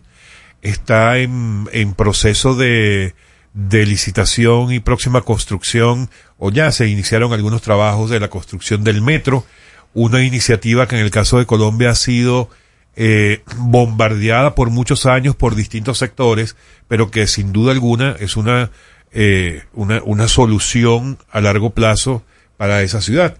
Y otro, otro factor en el tema de transporte, que es lo que ellos llaman pico y placa, que eh, ha sido por años también otra solución para el tema del tránsito, pero soluciones eh, paliativas. Parchecito ahí. Correcto. Y una cosa que, por ejemplo, en el mandato de Claudia López, eh, la actual alcaldesa, se impuso en la ciudad de Bogotá, es algo que ellos han estado debatiendo, los distintos candidatos, y es que pusieron una variación al pico y placa, que es que si tú, eh, no recuerdo ahora el, el nombre que le colocaron, pero si usted tiene pico y placa, que no es más que usted no puede circular un día de la semana según el, el terminal de la placa de su vehículo, si usted paga, usted puede Mm. eh, Circular. circular el día de su pico y placa, una, una especie de impuesto. Entonces, evidentemente, mucha gente prefiere pagar eso eh, antes que quedarse un día sin vehículo, y entonces eso Bueno, le quita alternativas. le quita la poca efectividad que tenía la solución. Entonces, pero bueno, son temas que evidentemente le interesan a los bogotanos. Aquí hay muchos colombianos que Sí. nos escuchan y que por eso comentamos este tipo de informaciones. El domingo de esas elecciones vamos a estar pendientes de ellas. Muy atentos. Y no, importante también de que ya se van a develar ciertos mi- misterios, por ejemplo, quién será el candidato o la candidata a la senaduría por el Distrito Nacional, tanto del partido, del Partido Revolucionario Moderno, o del Partido de la Liberación duda, Dominicana, la Eso es, o sea, ya Faride hizo hasta una rueda de prensa para reconfirmar que ella es la candidata. ¿Cómo? Ah, pero yo no sabía que ella estaba en la Comisión Nacional Electoral. Eh, ella incluso dijo interna. públicamente que ella eh, llamó a los directivos al momento de que fue reservada esa plaza y, eh, y, a- Oh. y le confirmaron que fue reservada para ella. Ah, pero me parece muy Y bien. la vicepresidencia. Eso fue públicamente. Vamos a saber quién ocupará la vicepresidencia en el PRM. O sea, quién será quien acompañará. Es otra cosa que yo no sé si está. Eso, eso, eso está en duda. Eh, yo, yo- creo que esa boleta va a eso no repetir. duda. Yo porque espero es que eso no esté en duda, porque si alguien ha dado resultados Así aquí ha es. sido Raquel Peña. Pero es que a quién van a poner allí. No por si acaso. O por a Rafael Furcal, por ejemplo. ¿Cómo, que, ¿Cómo así? A Furcal. A Roberto. A Roberto, a Roberto Furcal, sí. Ah, pero tú quieres que el presidente pierda. Al regreso, más información en No se diga más. Top Latina. Yo estoy creciendo fuerte Y yo, creciendo bella, con chocorrica, con chocorrica. con chocorrica. Qué cosa buena. Yo estoy como un torito Y yo,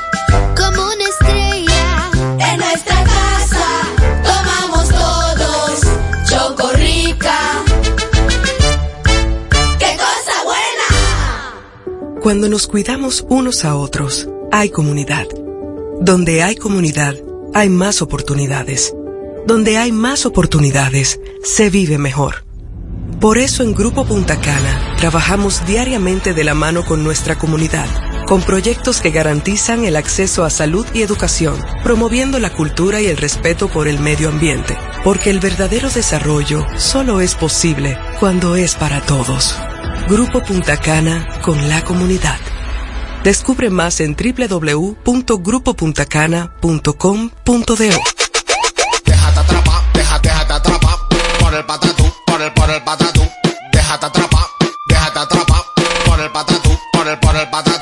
Llegó el Patatús, 15 días para dejarte atrapar por miles de ofertas. El Patatús. Jumbo, lo máximo. Que ahora Leonardo y 60 mil dominicanos más tengan su título de propiedad, lo logramos juntos. Gobierno de la República Dominicana. Entérate de más logros en nuestra página web, juntos.do.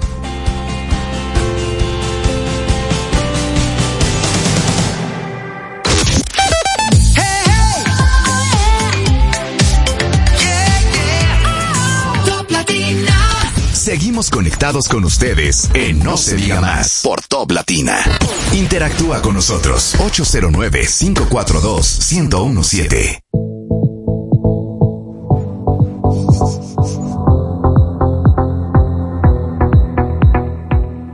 Farmacia Medicar GBC es la farmacia de todos los dominicanos con un 20% de descuento en las compras en las farmacias. Adivinen qué, ya son 127 farmacias con lo que Otra, pero eso eh, ustedes no es tan fácil. nos convertimos en la marca de farmacias número uno en sucursales a nivel nacional. Gracias por preferirnos y hacer de nosotros la farmacia de todos los dominicanos. Usted escucha No se diga más. No se diga más. La mejor información y el mejor entretenimiento. Síguenos en las redes sociales. Arroba No se diga más radio. Amigos de vuelta en No se diga más a través de Top Latina. ¿Qué nos cuentas, Karina? Bueno, señores, la Junta Central Electoral eh, nos trae buenas noticias, pues aprobaron... Sí, sí, sí, aproba una noticia muy inclusiva, debo decir. Wow. Aprobaron una Me resolución, la resolución 7323, que establece eh, alcance y condiciones para garantizar el voto accesible. Este es un programa que se va a llevar a cabo en las elecciones eh, o generales ordinarias. ¿Qué es el voto accesible? el voto accesible, ya te cuento, está destinado para facilitar y asegurar que las personas con discapacidad y los adultos mayores puedan ejercer su derecho al voto. Ellos estarán eh, facilitando las medidas de acuerdo a las condiciones de estas personas. Eh, por parte de la Administración Electoral se garantizará el acceso al ejercicio efectivo del voto. Eso será eh, a partir del, del próximo año, las elecciones del 2024, y se establece que todas las personas que requieran apoyo contarán con los servicios de las oficinas de coordinación logística electoral en el exterior, por ejemplo, la Policía Militar Electoral y el personal de la Junta Central Electoral para garantizarles este voto en casa. O sea que A mí me parece genial eso, verdaderamente, sobre todo porque tenemos una población de discapacitados muy grande, al, aproximadamente 12%, o sea que eso también ayudará a reducir la abstención. Así es. Miren, vamos a hacer una breve pausa y regresamos enseguida con nuestro próximo invitado, que es nada más y nada menos que el senador Antonio Taveras Guzmán en No se diga más. Al regreso, más información en No se diga más. Top Latina. Aprendo en el colegio. Me llena de energía. Me brinda vitamina. Para ganar el juego. Creciendo sano y fuerte. Todos tomamos Fortimal Kids. Un brazo de poder en cada cucharada. Fortalece el sistema inmune de tus hijos con Fortimal Kids, fuente de omega, vitaminas A, D y extracto de malta. Con rico sabor a naranja. Un producto de laboratorios Dr. Collado. Dale el toque dulce a tus mañanas con las nuevas French Toast Sticks de Wendy's. Deliciosas tostadas francesas cortadas a mano, crujientes por fuera y suaves por dentro. Servidas con rico syrup. Disponibles de lunes a viernes de 7 a 10.30 y sábados y domingos de 7 a 11 de la mañana. Ya. El desayuno perfecto para tener un buen día. Solo en Wendy's. Jugosas, sabrosas, tiernas y frescas. Así describen nuestras carnes en Supermercados Nacional. Detrás de un gran producto siempre hay una gran historia. Nos unimos a decenas de productores locales que crían con orgullo el mejor ganado dominicano, pasando por la más moderna planta procesadora del Caribe con procesos naturales, cuidando el más mínimo detalle para que cada corte llegue a nuestras tiendas con la calidad única que nos caracteriza. Porque lo que hacemos detrás de cada corte hace la gran diferencia. Supermercados Nacional.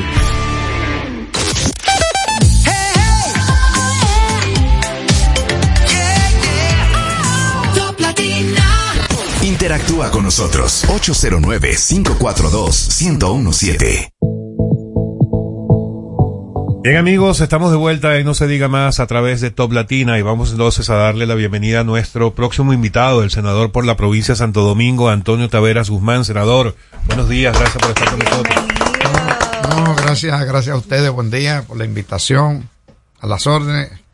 Bueno, lo vemos llegar con un t-shirt que dice yo no me doblo. Así es, así es, así es. ¿Y por qué esa advertencia, senador? ¿Han intentado doblarlo? O hay quienes sí se doblan. Mire, eh, venir a la política eh, siempre, eh, cuando la política, a pesar de, de ser un espacio para tú construir un país de, de reglas, de derechos, instituciones, un país donde la gente pueda vivir con dignidad, pues el barrio de la política hay tanta gente que practica la doble moral. Entonces, cuando uno viene a la política, pues eh, se entiende que todo el mundo es igual. Claro. Y ese es el riesgo que yo sabía que corría cuando decidí venir a la política y ser senador. Eh, bueno, en estos tres años hemos tenido una ardua lucha eh, siguiendo una agenda en el Senado y en el territorio. Nuestra agenda en el Senado tiene cuatro puntos. Primero es todo lo que tiene que ver con fortalecimiento institucional, porque estamos convencidos que por más que usted crezca como país, si las instituciones no son fuertes, firmes, democráticas, pues no van a representar derechos para la gente. Eso es un punto y en ese punto nosotros hemos propuesto dos importantes proyectos de leyes. El primero es la ley de extinción de dominios, que duramos un año trabajándola.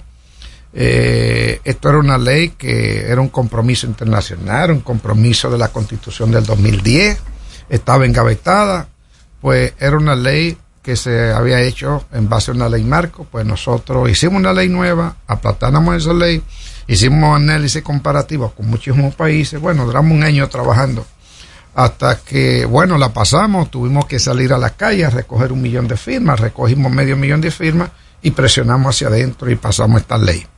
Importantísimo para la lucha contra la corrupción y sobre todo contra el crimen organizado.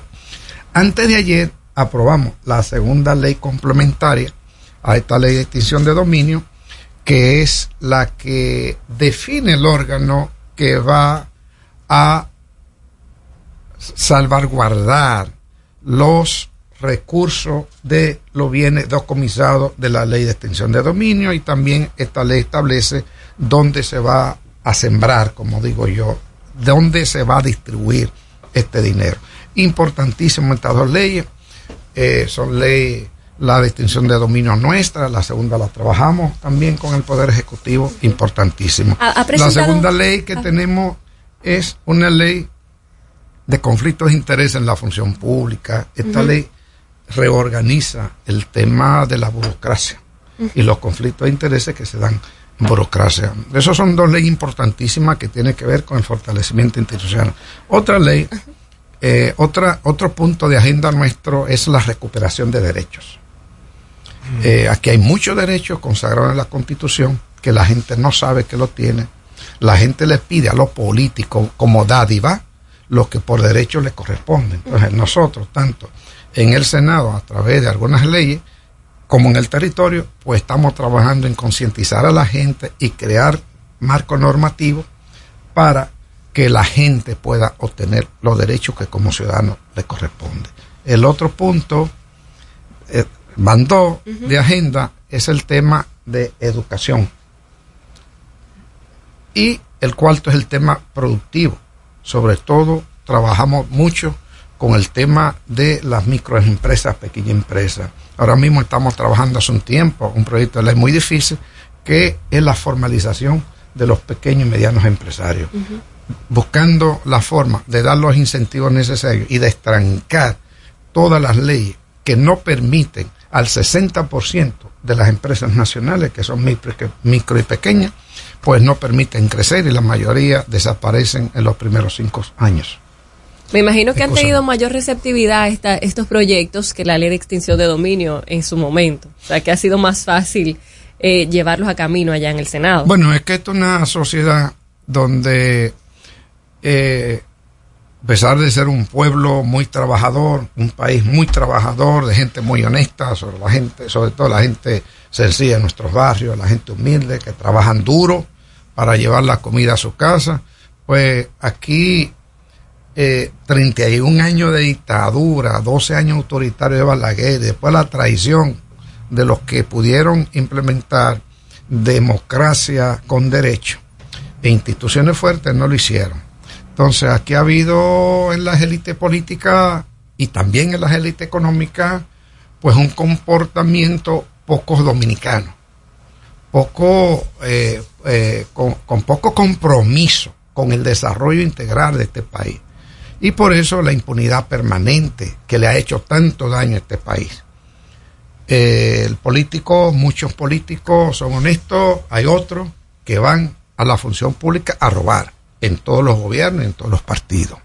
Entonces yo pienso que en un país de reglas, instituciones fuertes, eso no debe pasar. Y por eso creemos en la construcción de instituciones, para que nadie, ningún hombre esté por encima de estas instituciones. Ahora, eh, senador, cuando en plena campaña, como es el periodo en el que estamos ahora mismo, Y por eso la campaña yo no me doblo en la construcción de un país decente, de reglas, bien. instituciones, de derechos. Y a eso voy, porque lo que quería comentarle era que en esta temporada de campaña se ven muchas encuestas y a pesar de que los resultados de las encuestas en cuanto a favorabilidad o intención de voto de los candidatos eh, son muy variables, en lo que sí suelen ser eh, muy similares es en, el- en los temas que le preocupan o no a los dominicanos.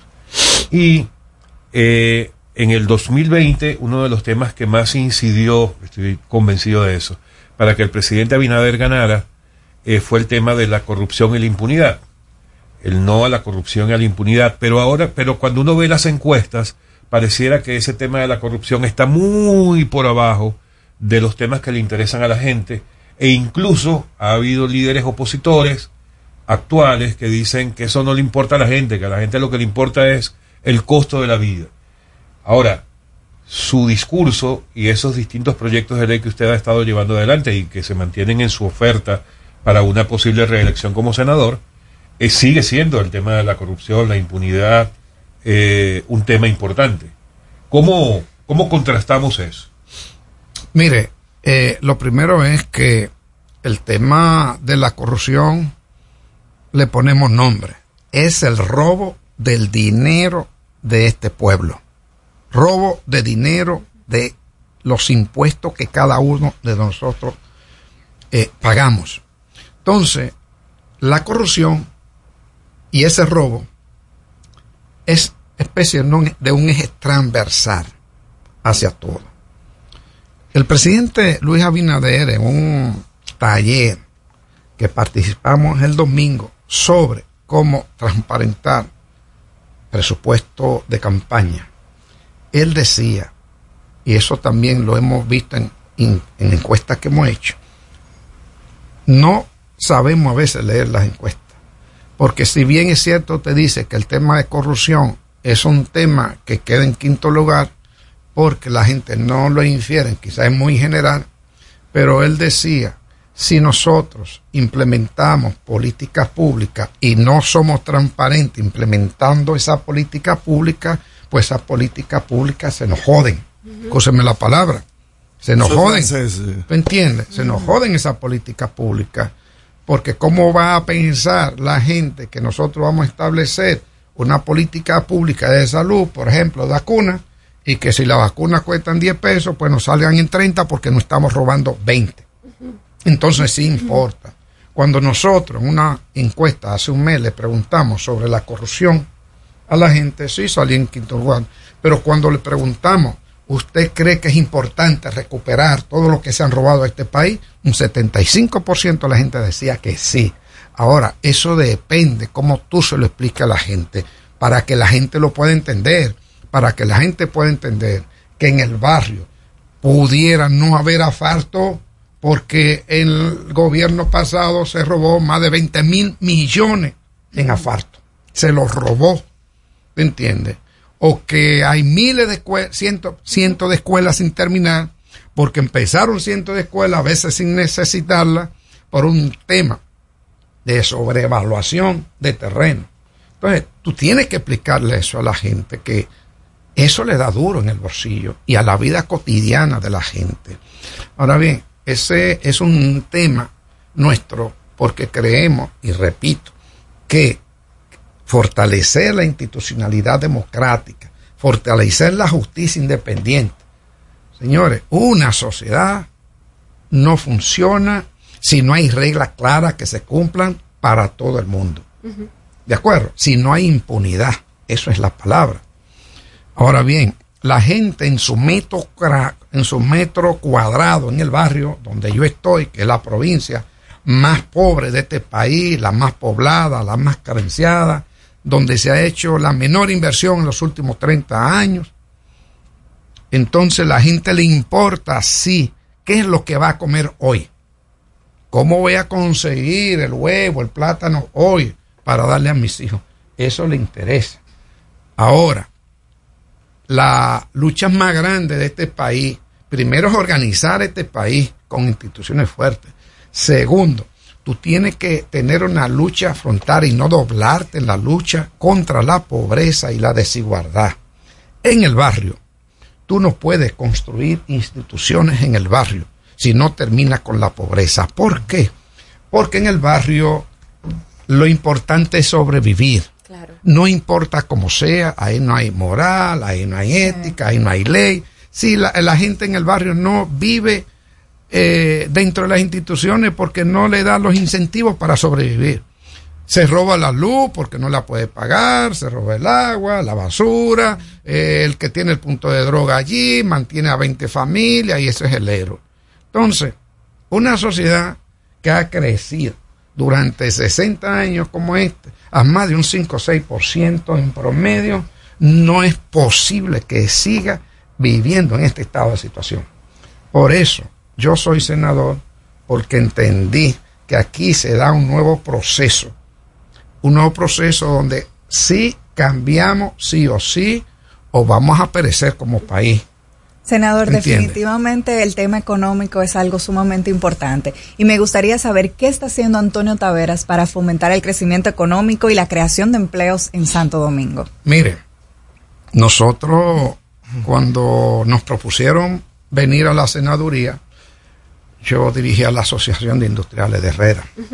Ahí nosotros teníamos un plan en una mesa que le llamamos Mesa de Concertación Ciudadana para hacer un plan país. Ahí nosotros desarrollamos una visión de desarrollo país y salimos por todo el país a dar una conferencia que llamaba una nueva economía para un nuevo, para una nueva economía para un nuevo país. Cuando en medio de la campaña, pues hicimos un plan de desarrollo para la provincia y un plan de desarrollo para cada municipio, para los siete municipios principales. eh, de la provincia. Hace dos años estamos trabajando en ese plan de desarrollo. Es un plan estratégico que ordena el territorio y el crecimiento en la provincia, pero a la vez crea un cinturón industria- industrial, crea una ciudad planificada nueva. Es lo que estamos intentando. Entonces, eso le llamó el presidente Santo Domingo 2050. Es un proyecto de desarrollo de la provincia a corto, mediano y largo plazo. Ya ese proyecto está caminando. El master plan está hecho, toca a los siete municipios. Eh, hay una oficina técnica ya por decreto que está bajo la sombrilla del Ministerio de Desarrollo, eh, del, del. Eh, ya hay, se creó un fideicomiso público para esto. Eh, ya tenemos los primeros chelitos para organizar la medición de las tierras y ya tenemos alrededor de 70 o 80 empresas que quieren venir a invertir Mm. ahí. Buenísimo. Ya hay, hay un parque temático que es, un presidente está obsesionado con el parque temático para la agricultura y la producción para que, como él dice, hay un proceso de urbanización acelerado y ya los muchachos no saben ni cómo nace una matita de café. Él está obsesionado y eso es de los primeros que vamos a hacer. Entonces, con este plan de desarrollo a corto, mediano y largo plazo, pues nosotros pretendemos sacar mucha gente de la pobreza en la provincia de Santo Domingo, que es la, eh, la provincia que está casi en los últimos lugares, según el PNU, en índice de desarrollo humano. Entonces, yo creo que la única forma de salir de la pobreza son dos puntos principales. Formación, formación de la gente y trabajo digno. Trabajo digno que le permita a la gente tener un techo, tener buena salud, tener que comer todos los días sin sobresalto, más un Estado que entienda cuáles son sus funciones de proveedor de bienes públicos, que el Estado impulse buenos transportes, que el Estado impulse buenos servicios de salud, que el Estado impulse una educación gratuita y universal, no importa que la tercerice, pero que la impulse. ¿Te entiendes? Entonces Claro. así creamos una sociedad que yo le llamo decente. Como las sociedades, señores, tú vas a algunos países, tú vas, por ejemplo, a Uruguay, y es una sociedad que a veces nos asombramos cuando vamos ahí. ¿Te entiendes? Y entonces eso es posible. No son quimeras, no son utopías, son cosas realizables y son cosas, señores, la gente no vino a pasar trabajo a este mundo. Senador, ¿cómo está la correlación de las fuerzas políticas en la provincia de Santo Domingo? Bueno, parece que va muy bien. Una provincia que está Pare- complicada, Parece senador. que- parece que va muy bien. Porque de hace una semana han puesto una granja de box en contra de nosotros. En contra de su campaña. Sí, sí, sí. Han puesto una granja de box de más de 300, 400. Pero cuidado que eso a veces de palacio que funciona. No, no, no, no. Todos los eso partidos tienen sabes. su granja. Bueno, no sé, yo no tengo granja. Lo mío es de frente. Lo mío es de frente. Entonces han puesto, y yo me río. Digo, de la bueno, Cámara de Diputados. eh, eh, yo me río, digo, bueno, pero ¿y qué es lo que quieren? Está Entonces, nervioso. Ahora, senador, parece- políticamente hablando, usted se va a enfrentar, según todo lo que se dice, pareciera que la Alianza Rescate RD estaría llevando, aunque dicen que no va a la alianza en ese territorio, pero suponiendo que, lo fuera, estaría yendo una Cristina Lizardo, una política de toda la vida, que supongo debe manejar una estructura fuerte siendo del PLD y me imagino tanta gente debiéndole muchos favores. Eh, usted no es político. Yo soy político, por eso soy senador. Pero Ahora, político de oficio, no No, no, político. no, no, no, Yo no soy. politiquero, que es diferente. Bueno, yo soy político, por eso soy senador y defiendo la buena política. La política de construcción de un país decente, de derecho. La política del servicio. Ver la política como un aporte a tu país. No la política para ir a robar y ascender socialmente. Ok, entonces, ¿De alguien acuerdo? de la nueva política, como usted dice, Alex- como usted, Alex, suerte que hoy es viernes. contra Cristina Lizardo, que no es para nada de la nueva política, ¿cómo se ve esa pelea en el terreno? Bueno, mire, yo me río cuando forman rescate, rescate RD. Yo digo, coño, la Eso es francés, no se preocupe. Un ¿Y de qué programa políglota. ¿Y de qué diablos nos van a rescatar si duraron 20 años en el gobierno? ¿De qué diablos nos van a rescatar? Cuando este pueblo salió a toda la plaza pública y le dijo que se fueran y lo sacó del poder. ¿De qué nos van a rescatar? Yo digo, bueno, ¿será que van a rescatar a todos los que están presos por corrupción, a los que están esperando juicio en su casa con grillete y a los que vienen todavía por los nuevos juicios que se acercan? ¿De acuerdo? Es eso lo que quieren rescatar. La desigualdad tremenda que lograron en 20 años, rescatarla seguir con este pueblo a pesar de un crecimiento enorme sumergido en la pobreza, con unas élites pequeñas que tú vas a un restaurante cualquier día de esto y lo ves lleno, pero tú vas al barrio y encuentras que en pocas casas están cocinando. De eso es que quieren rescatarnos, no joda. Senador, usted ha llevado una campaña muy jovial. Lo vemos un tichercito, lo vemos montándose en el metro, tiene años ya en esto y me consta. ¿De qué va? ¿Cómo está el acercamiento con, con la ciudadanía de la provincia de Santo Domingo? ¿Cómo, cómo lo ve a usted eh, en esta contienda política? Mire, eh, nosotros, desde que iniciamos, nosotros abrimos tres casas senatoriales en la provincia. Eh, una, en, una en el norte, para Villamella, Hacienda Estrella, La Victoria, uh Guaricano, todo el Sa- Santo Domingo Norte. Está en la Jacob Luta. Una casa, desde ahí damos, eh, tenemos unos 15 o 10, 12, 20 programas desde psicólogo en el barrio para trabajar con adolescentes, en, enseñándole herramientas para so- solucionar conflictos en el barrio, en la familia. Eh, hemos tenido teatro en el barrio, tenemos formación para mujeres, tenemos becas para estudiantes, concursos, todo eso, ¿no? Eh, tenemos el acompañamiento a las comunidades en la lucha por los derechos. El asfaltado, por ejemplo, nosotros hemos jugado un papel importante en el asfaltado de Santo Domingo Norte. Eh, entonces, desde esa casa, nosotros también hacemos lo que le llamamos voces del barrio. Voces del barrio es una asamblea comunitaria donde yo me siento a escuchar y a discutir los problemas de la comunidad. Ahí hay siempre temas de alumbrado, de asfalto, temas de agua potable, temas que falta un centro de atención primaria, pues nosotros entonces con nuestro equipo, pues tratamos de lleva- llevar una comisión junto con ellos para solucionar esos temas de la comunidad, junto a la comunidad, empoderando a la comunidad, para que entienda la comunidad que ningún cambio se logra si nos quedamos sentados o si nos doblamos. ¿De acuerdo? Ningún cambio se, se, se da si la lucha, si la comunidad no lucha por su derecho. Entonces eso es lo que impulsamos. Senador. Senador, de los logros de, de su gestión, ¿qué es lo que lo hace sentirse más orgulloso hasta este momento? Mire, nosotros en estos tres años y un mes, dos meses no hemos descansado.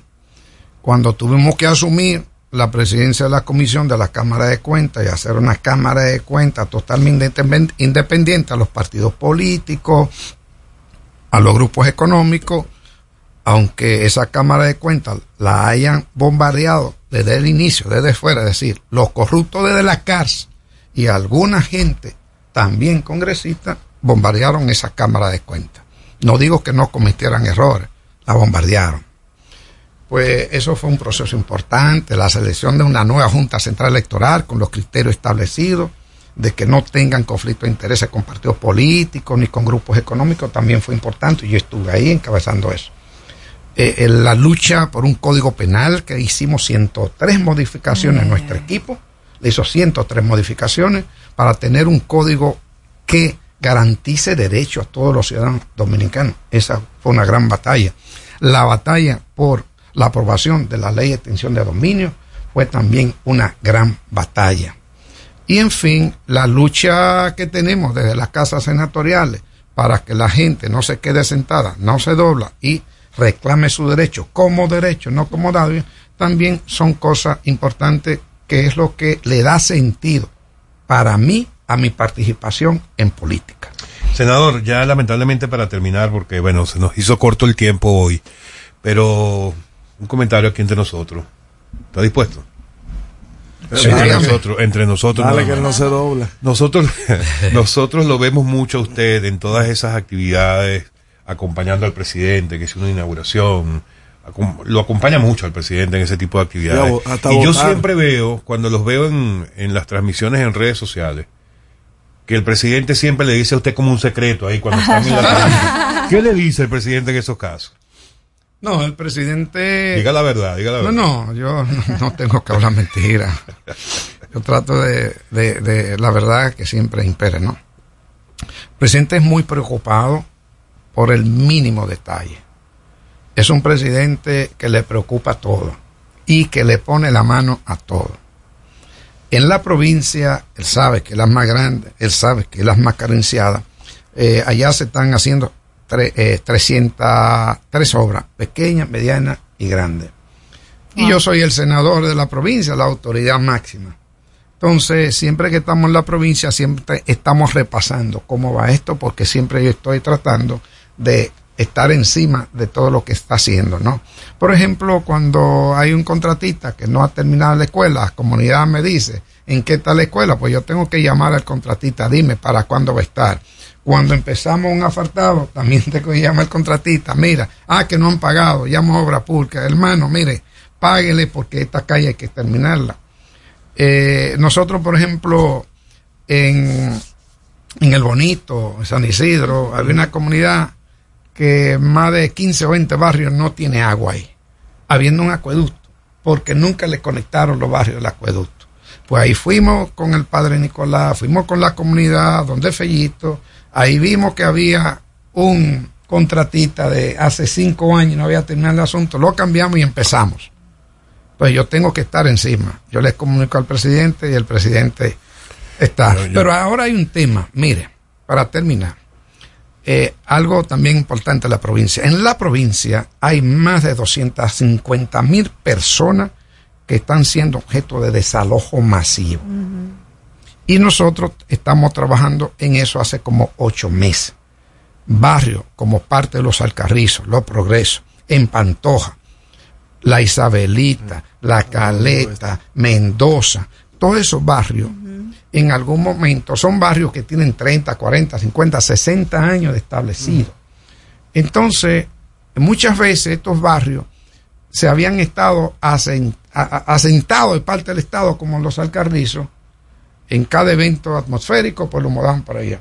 Pero como aquí ha habido una corrupción permanente, impunidad permanente, donde los políticos y militares hacían lo que daba su gana, pues muchos de esos barrios lo vendieron con la gente adentro, como es el caso de parte de los alcarrizos. Sí, también. Entonces, ¿qué es lo que estamos haciendo? Pues nos sentamos, el equipo jurídico mío en el Senado, fue una eh, de los trabajos que me da el presidente fuera ella, verificamos, los títulos son válidos porque se legalizaron con el tiempo. Entonces, lo que estamos haciendo es sentarnos a discutir el precio de eso para que el Estado pague el justo precio y no nos desalojen a nadie de la provincia que tengan 30, 40, 50, 60 años viviendo ahí donde el Estado ha hecho infraestructuras importantes también. No aceptamos violación de derecho a nadie de propiedad, pero tampoco aceptamos que barrios de 60 años como Santa Lucía en la Caleta, que el sacerdote no duerme, una iglesia que tiene 60 años y está amenazada con meterle los tractores. Nosotros hicimos una resolución para que el presidente tome en cuenta eso y evitemos eso. Hemos hecho un llamado al abogado del Estado para que no dé fuerza pública en esos casos antes de discutir con esta mesa de trabajo. Senador, ¿qué lectura le dio usted a que tanto Manuel Jiménez como José Andújar perdieran la candidatura para continuar en la reelección como alcaldes? Mire, el pueblo al final es quien manda y te pasa factura. Es quien dice si tú lo has hecho bien o lo has hecho mal. Y no hay mejor que unas elecciones para determinar eso. Nadie va a votar por mí de nuevo si no entiende que yo lo he hecho bien. ¿De acuerdo? Entonces es así. Los pueblos son sabios. Bueno, senador, muchas gracias por habernos acompañado el día de hoy. Gracias a ustedes, gracias a ustedes. Y seguimos viendo, seguimos viendo esa campaña desde acá. Yo no me doblo. Así Sigan las es. redes. eh, Amigos, el senador Antonio Antonio, senador. Guzmán. Sí. A Taveras, ¿cómo es la- las redes sociales? En Instagram. A Taveras Guzmán. Búsquenlo por allí. Muy Yo no me doblo, es el concepto de campaña del senador. Muchachos, se nos fue el tiempo y nos pasamos Muy unos buen fin de minutos. semana a todos. Hasta el lunes. Bye bye. Bye bye, no se diga más. Muchas gracias. No se diga más. Una revista informativa con los hechos noticiosos que marcan tendencias en el país y el mundo por Top Latina. A esta hora, RTN te informa. Esto es lo que debes saber. Presidente Abinader firma pacto de nación por crisis haitiana. Fuerza del Pueblo, PLD y PRD se ausentaron en firma de pacto de nación para enfrentar crisis de Haití. El domingo vence el plazo para que los partidos definan sus Personas con discapacidad motora severa podrán votar en sus casas durante próximas elecciones. Junta Central Electoral y la Cancillería afinan detalles del voto en el exterior. Pruebas PCR para detectar dengue se aplicarán en sus casas durante próximas elecciones. Junta Central Electoral y la Cancillería afinan detalles del voto en el exterior. Pruebas PCR. Junta Central Electoral y la Cancillería afinan del voto en el exterior. Pruebas PCR para afinan detalles del voto en el exterior. Pruebas PCR. Pruebas PCR para detectar detectar